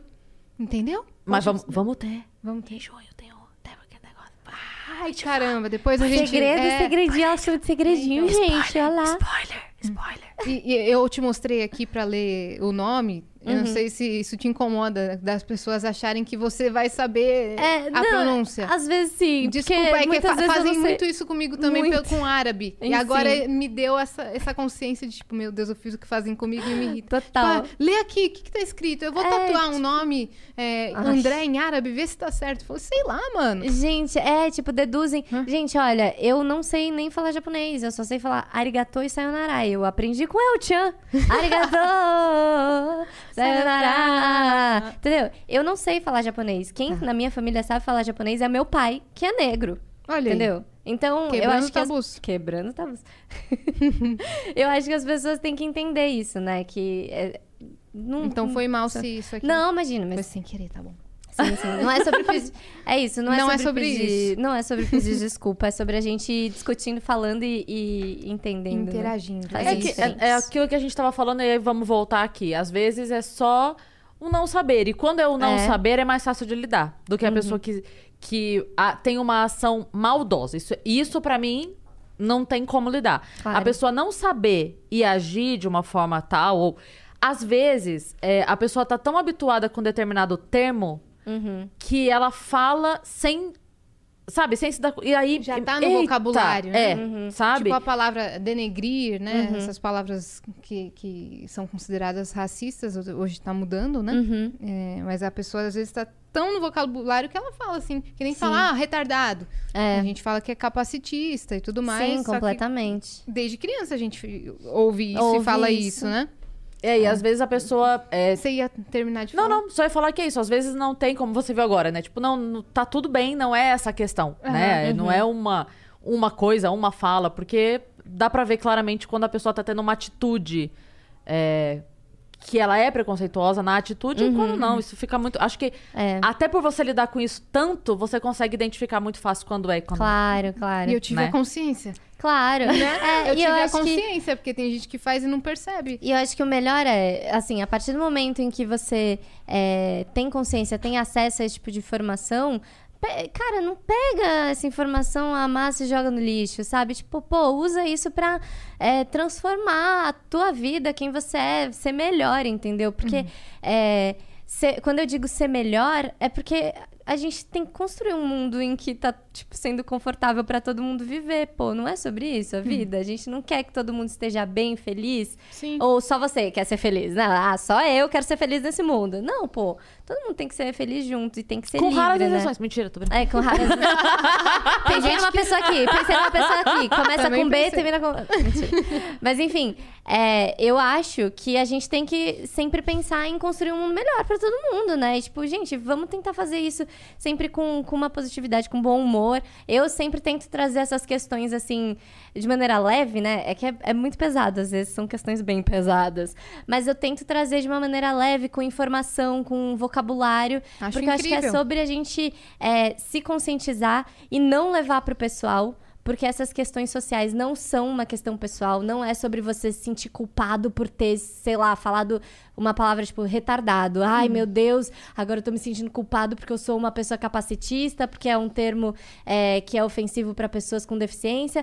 E ai, eu sou um monstro. Não, não é sobre isso, gente. Não é sobre você ficar é, se martirizando porque falou uma coisa ruim. É tipo, pô, Mudanças. Ah, legal. Eu aprendi aqui, ouvi a, a minha colega pontuou pra mim que isso não é maneiro. Vou me policiar pra eu não ofender alguém ali amanhã, né?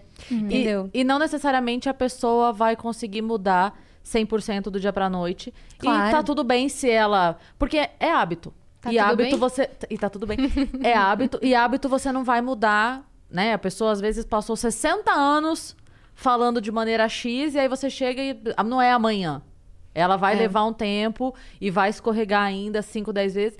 Mas não é com, não é com intolerância também que, que a gente vai resolve. conseguir. É, Sim. não adianta, porque. é, de novo, se a pessoa está tentando, ela já tá 10 passos na frente de quem nem tentando tá. É, né? eu acho que tem muitas maneiras de tentar, sabe? Por isso que eu sempre, nas minhas redes sociais, eu falo sobre isso. E eu sempre falo, gente, é, a gente passa muito tempo, né, na frente desse negócio aqui, chamado celular. E aí, a melhor coisa que você pode fazer é, bota no teu feed ali, no, no teu, na tua timeline, pessoas que estão falando sobre isso. Porque isso vai virar um costume pra você. Isso vai te trazer informação diariamente enquanto você tá lá viajando no celular, entendeu? Que aí você vai entrar ali no, no Instagram, por exemplo, e ver uma postagem falando sobre a hashtag Stop Asian Hate. E aí você vai ter informação sobre aquilo que aconteceu nos Estados Unidos que você nem tinha noção, só porque você seguiu uma pessoa que fala sobre esse assunto.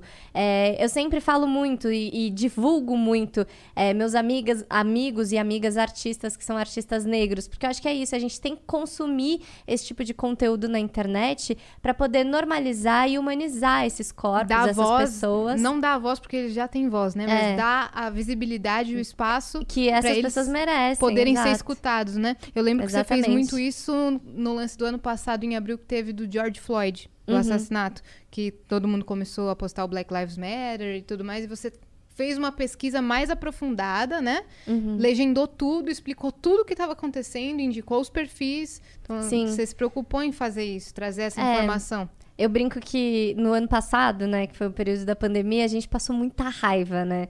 Por tudo que estava acontecendo, pelas pessoas que estavam falando, ai, foda-se a vida, não sei o quê. A gente passou muita raiva. E aí eu decidi durante a pandemia que eu ia parar de passar raiva e passar informação. Cada vez que eu passasse raiva, eu ia passar informação. Oh, você passou informação pra caramba. Tem Então. 30 mil destaques lá no, no Instagram da Ana. Então quer dizer que ela Vamos passou raiva. Eu passei muita raiva. O que, que ela passa nessa pele maravilhosa? Raiva. E informação junto. É uma mistura de sérum de raiva com informação, meninas. Skincare, tá? É, é raiva pra dormir e informação quando acorda, né? Na corda. Com filtro solar. É isso. Mas aí eu comecei a fazer isso, sabe? Então, quando aconteceu a questão do Black Lives Matter, essa foi uma maneira de eu parar de passar raiva. Eu resolvi passar informação e explicar o que estava acontecendo pra quem de repente estava desavisado. Abriu a timeline, ah, um post da Ana. O que, que é sobre esse post aqui? Ah, informação. Ó, É. que bom. Porque na real a gente abria a timeline e tava tudo preto. É? Só imagens pretas sem informação nenhuma. Sem informação nenhuma, só uma hashtag e um quadrado preto. Gente, eu entendo que é, conjuntamente é, é um movimento muito potente, Um protesto, sabe? né? É um protesto. É, é um acontecimento que marca, né? Mas eu, eu resolvi eu contribuir passando informação. Eu acho que nesses momentos a gente não, não, não pode se limitar a uma hashtag. A gente tem que ir pra, pra ação e a ação não é só postar a hashtag. A ação é eu ir lá pesquisar. Depois disso, eu fui, fui estudar muitas coisas sobre essas questões. E, e fui falar sobre as coisas que eu aprendi. Porque eu acho que não adianta, a gente não vai mudar o mundo só com hashtag. Eu vi, né? uma, eu vi uma publicação outro dia que eu achei muito boa. Eu não sei se eu lembro a frase exata que falava, mas era, era algo do tipo assim: se as redes sociais acabassem hoje, a sua luta continuaria forte?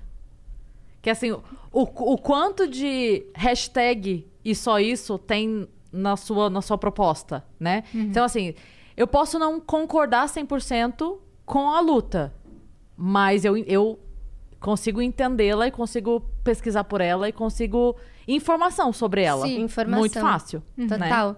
Eu acho que tem que ser assim, assim, que a gente tem que trabalhar. E quando a gente fala essa coisa que falam muito, né, de militância, não sei o quê. Gente, é, eu não sei também se eu consigo me definir como militante, porque eu vejo militância muito nas pessoas que estão na rua, é, tendo ações concretas, ações físicas, assim, de organização é, social e de movimentos sociais, Uma mudança sabe? sólida, né? É, e, e eu faço de tudo hoje em dia pra é, pegar essa plataforma de 1 milhão e 300 mil seguidores, pra mim não vale nada se eu não estiver passando algo útil pra essas pessoas. Então, o que eu faço é pegar essas pessoas que são militantes, que têm um trabalho ferrado. Eita. Pode atender, É pode o, atender. Não, é o anti-neném. Famosa pílula. é o alarmezinho. É, e pegar essas pessoas que têm trabalhos incríveis e divulgar. Eu faço isso nas minhas redes sociais. Eu utilizo a minha plataforma, a minha visibilidade para poder trazer à tona essas discussões e essas, essas ações, né, concretas. Perfeito. É, é sobre isso. Sou... Muito bem. Sobre isso, muito bem. A única, o último assunto que eu queria abordar aqui, que você falou agora há pouco, não sei se você se sente confortável, que você estava falando da sua bissexualidade. Uhum. E você é de uma família, é, por parte de mãe, tradicional, japonesa, e que quando você fala isso, as pessoas têm uma visão, meu Deus, eles são muito conservadores. Como, como foi esse processo de você. Sua família entendeu? Sua família descobriu? Você conversou? Você falou na internet?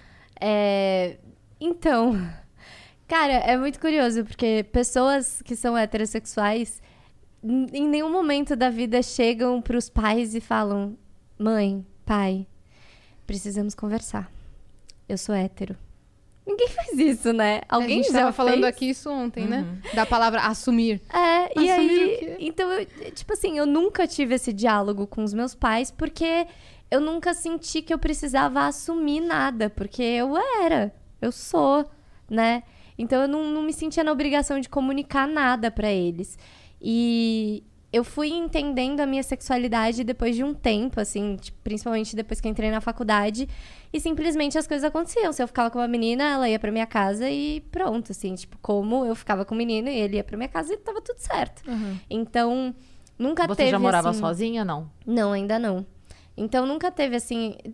Já teve diálogo sobre sexualidade em si. Então, é, sobre métodos de prevenção, tomar pílula, é, sobre todas essas questões, assim, DSTs e tudo mais. Esse diálogo é, aconteceu, acontecia na minha casa, levar na ginecologista, tal, tal, tal. Mas falar, tipo, com quem eu me relaciono, com que gênero, nunca foi uma necessidade. Nunca foi, um- mas, mas foi um tema pra eles ou não também? Cara, meu pai, por exemplo, eu tive, teve uma live que eu fiz ano passado, junho do ano passado, que é o mês do orgulho LGBTQIA+.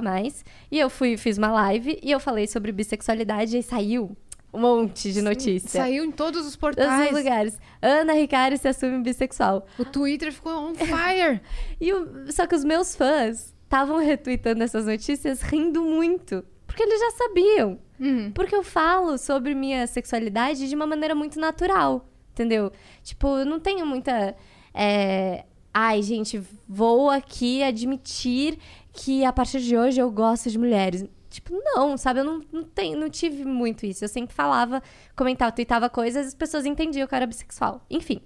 E aí, quando eu saiu essas notícias, eu printei e mandei pro meu pai. Aí ele, ah, que legal, filha. Eu, pai. Aí foi o único dia que eu perguntei, você já sabia ele? Claro que já, Ana. Aí eu, ah, tá bom. tipo assim, fim. Não era uma questão, assim, uma discussão Não é um tal. tabu na sua família, então. Não era. É, eu acho que assim, se era, se foi, acho que a própria sociedade já foi desmistificando esse tabu, porque é, eu acho que é isso, assim, a representatividade de pessoas é, LGBT também está crescendo na mídia, e enquanto isso está crescendo, tá, as pessoas estão adquirindo vocabulário, estão discutindo mais sobre isso, estão defendendo mais essas questões, e aí, consequentemente, é, minha família já foi entendendo mais e, e aceitando isso, independente de ser da família ou não, sabe?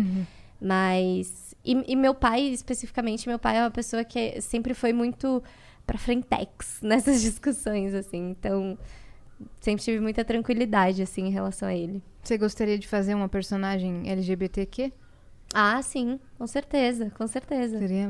é, Saiu um filme agora na Amazon, né? Que eu esqueci o Qual? nome. Aquele lá... Que saiu agora na Amazon, de vários casais na quarentena. Ai, sim, que tem a Bel Moreira, Isso! Clara. Sim, sim. Bem, bem bacana. Ainda não assisti, eu preciso assistir. É isso, então. Era só essa pauta que a gente, queria- a gente queria finalizar aqui. Ótimo. Né? Obrigada por ter vindo, foi muito legal. Obrigada, gente. Foi Obrigada. incrível. Obrigada mesmo, cara. Bom te ver de novo. E Muito você, bom. viajante que ficou até aqui, se inscreve agora no canal do Vênus, né, Cris? É isso, você ainda tá- não tá inscrito. Se não tá inscrito, tá errado. É É verdade. pra estar inscrito. Oh, e se você veio através da Ana, tá conhecendo o Vênus agora, já se inscreve, porque os convidados estão cada vez mais incríveis. É Vocês não isso. podem perder isso. A gente solta a agenda todo domingo, assim, final da tarde pra noite. Então nos sigam no arroba o Vênus Podcast também. Isso. Se- O Vênus tá em todas as redes sociais, então pode seguir a gente em todos os lugares, se inscreve e vota na gente no prêmio iBest. Estamos concorrendo a concorrer. O que acontece? O prêmio iBest faz uma pré-seleção e aí você pode votar abertamente. Estamos lá para ganhar o seu valioso, querido e amado voto. E é isso. Então entra lá e vota. Uma vez por dia pode votar, tá? Então vota hoje, vota amanhã, bota que nem o anti-bebê. Vota, prêmio iBest no celular pra despertar. Vai lá, vota rapidinho e segue a vida pra gente poder. Aí assim que começar a rolar E assim? E assim que começar a rolar mesmo a votação, aí nós vamos fazer campanha, vamos distribuir panfleto no Aí semáforo. vamos pedir Olha, voto. Nós vamos na Paulista fazer flash mob, vai ser uma loucura esse negócio. E. Ana, deixa suas redes sociais, onde, quando vai estrear a novela, se não sei se você sabe, onde que pode assistir as five. Gente, tudo, ó, deixa tudo. Vou falar tudo, meu endereço, meu, meu CPF. Nós É, temos por apenas 5 mil flocões.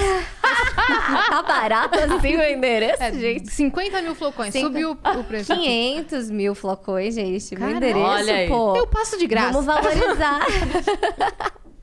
Mas então, gente, é, assistam as Five, tá no Globoplay disponível. São 10 episódios da primeira temporada. Vai estrear a segunda temporada. Estrear. Olha, eu já mandando a data de estreia. Ô, louco, já Ô, lançou louca. a brava aqui. Não, não. É, a gente vai gravar assim que acabar as gravações das novelas, é, que a gente, que o elenco tá, né, gravando. A gente provavelmente grava, começa a gravar no fim do ano, as Five. E vai ter segunda temporada, a série tá muito linda. Quem quiser também maratonar Malhação Viva a Diferença também tá disponível no Globoplay, dá pra maratonar. Foi uma novela que tratou de assuntos muito importantes, é, falou sobre educação no Brasil, falou sobre questões raciais, sobre sexualidade, amizade, feminismo. Ganhou prêmio. Ganhou um, Ganhou um Emmy, Emmy. Que é tipo, pra quem não sabe, é o, o Oscar da televisão. Da televisão. Eu só me dei conta disso muito tempo depois que eu Ganhou ganhei um o Emmy. Merecidamente pra Importante. caramba. Importante pra caramba. Pois é. Quem quiser maratonar a Malhação Viva a Diferença tá lá. E minhas redes sociais são sempre arroba, underline, Ana Ricari. Pra quem não sabe, é H-I-K-A-R-I. Bem fácil.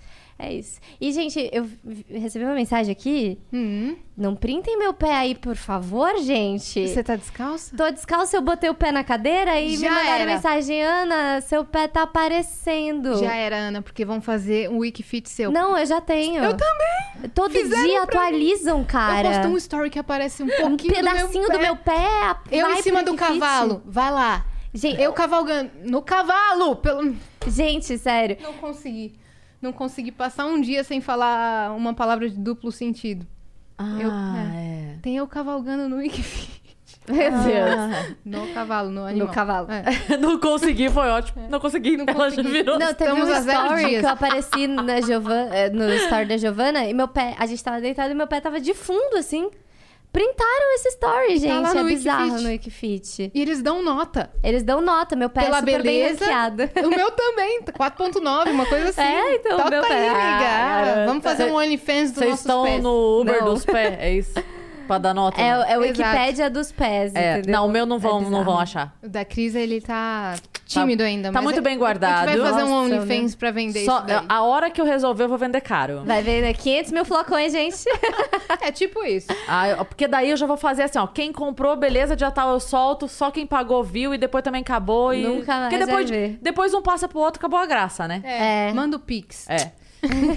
então, é. Mas, gente, Obrigada, gente. Mas muito obrigada, meninas, de verdade. Foi um papo muito bom, muito... Passou rápido, Uma né? troca muito boa, passou super rápido. E lembra, valeu por essa lembra sempre que você tem o Orange Card, então você pode. Sim, vou Bater cartão aqui no Vênus. Quero que voltar, você quero quiser. voltar. Quando sair a novela, estrear a Vandinha, quero voltar E, aqui. e Boa. quando você estiver em São Paulo, tiver acabado a pandemia, a gente tem que dar um rolê. Vamos dar um É rolê. isso. Vacinadinhas. Vacinadinhas. Quando na der Augusta. certo, né? Na Augusta. Isso. E Bora. quando criar a sua empresa de administração de condomínio, dá um toque pra nós. Beijo, gente.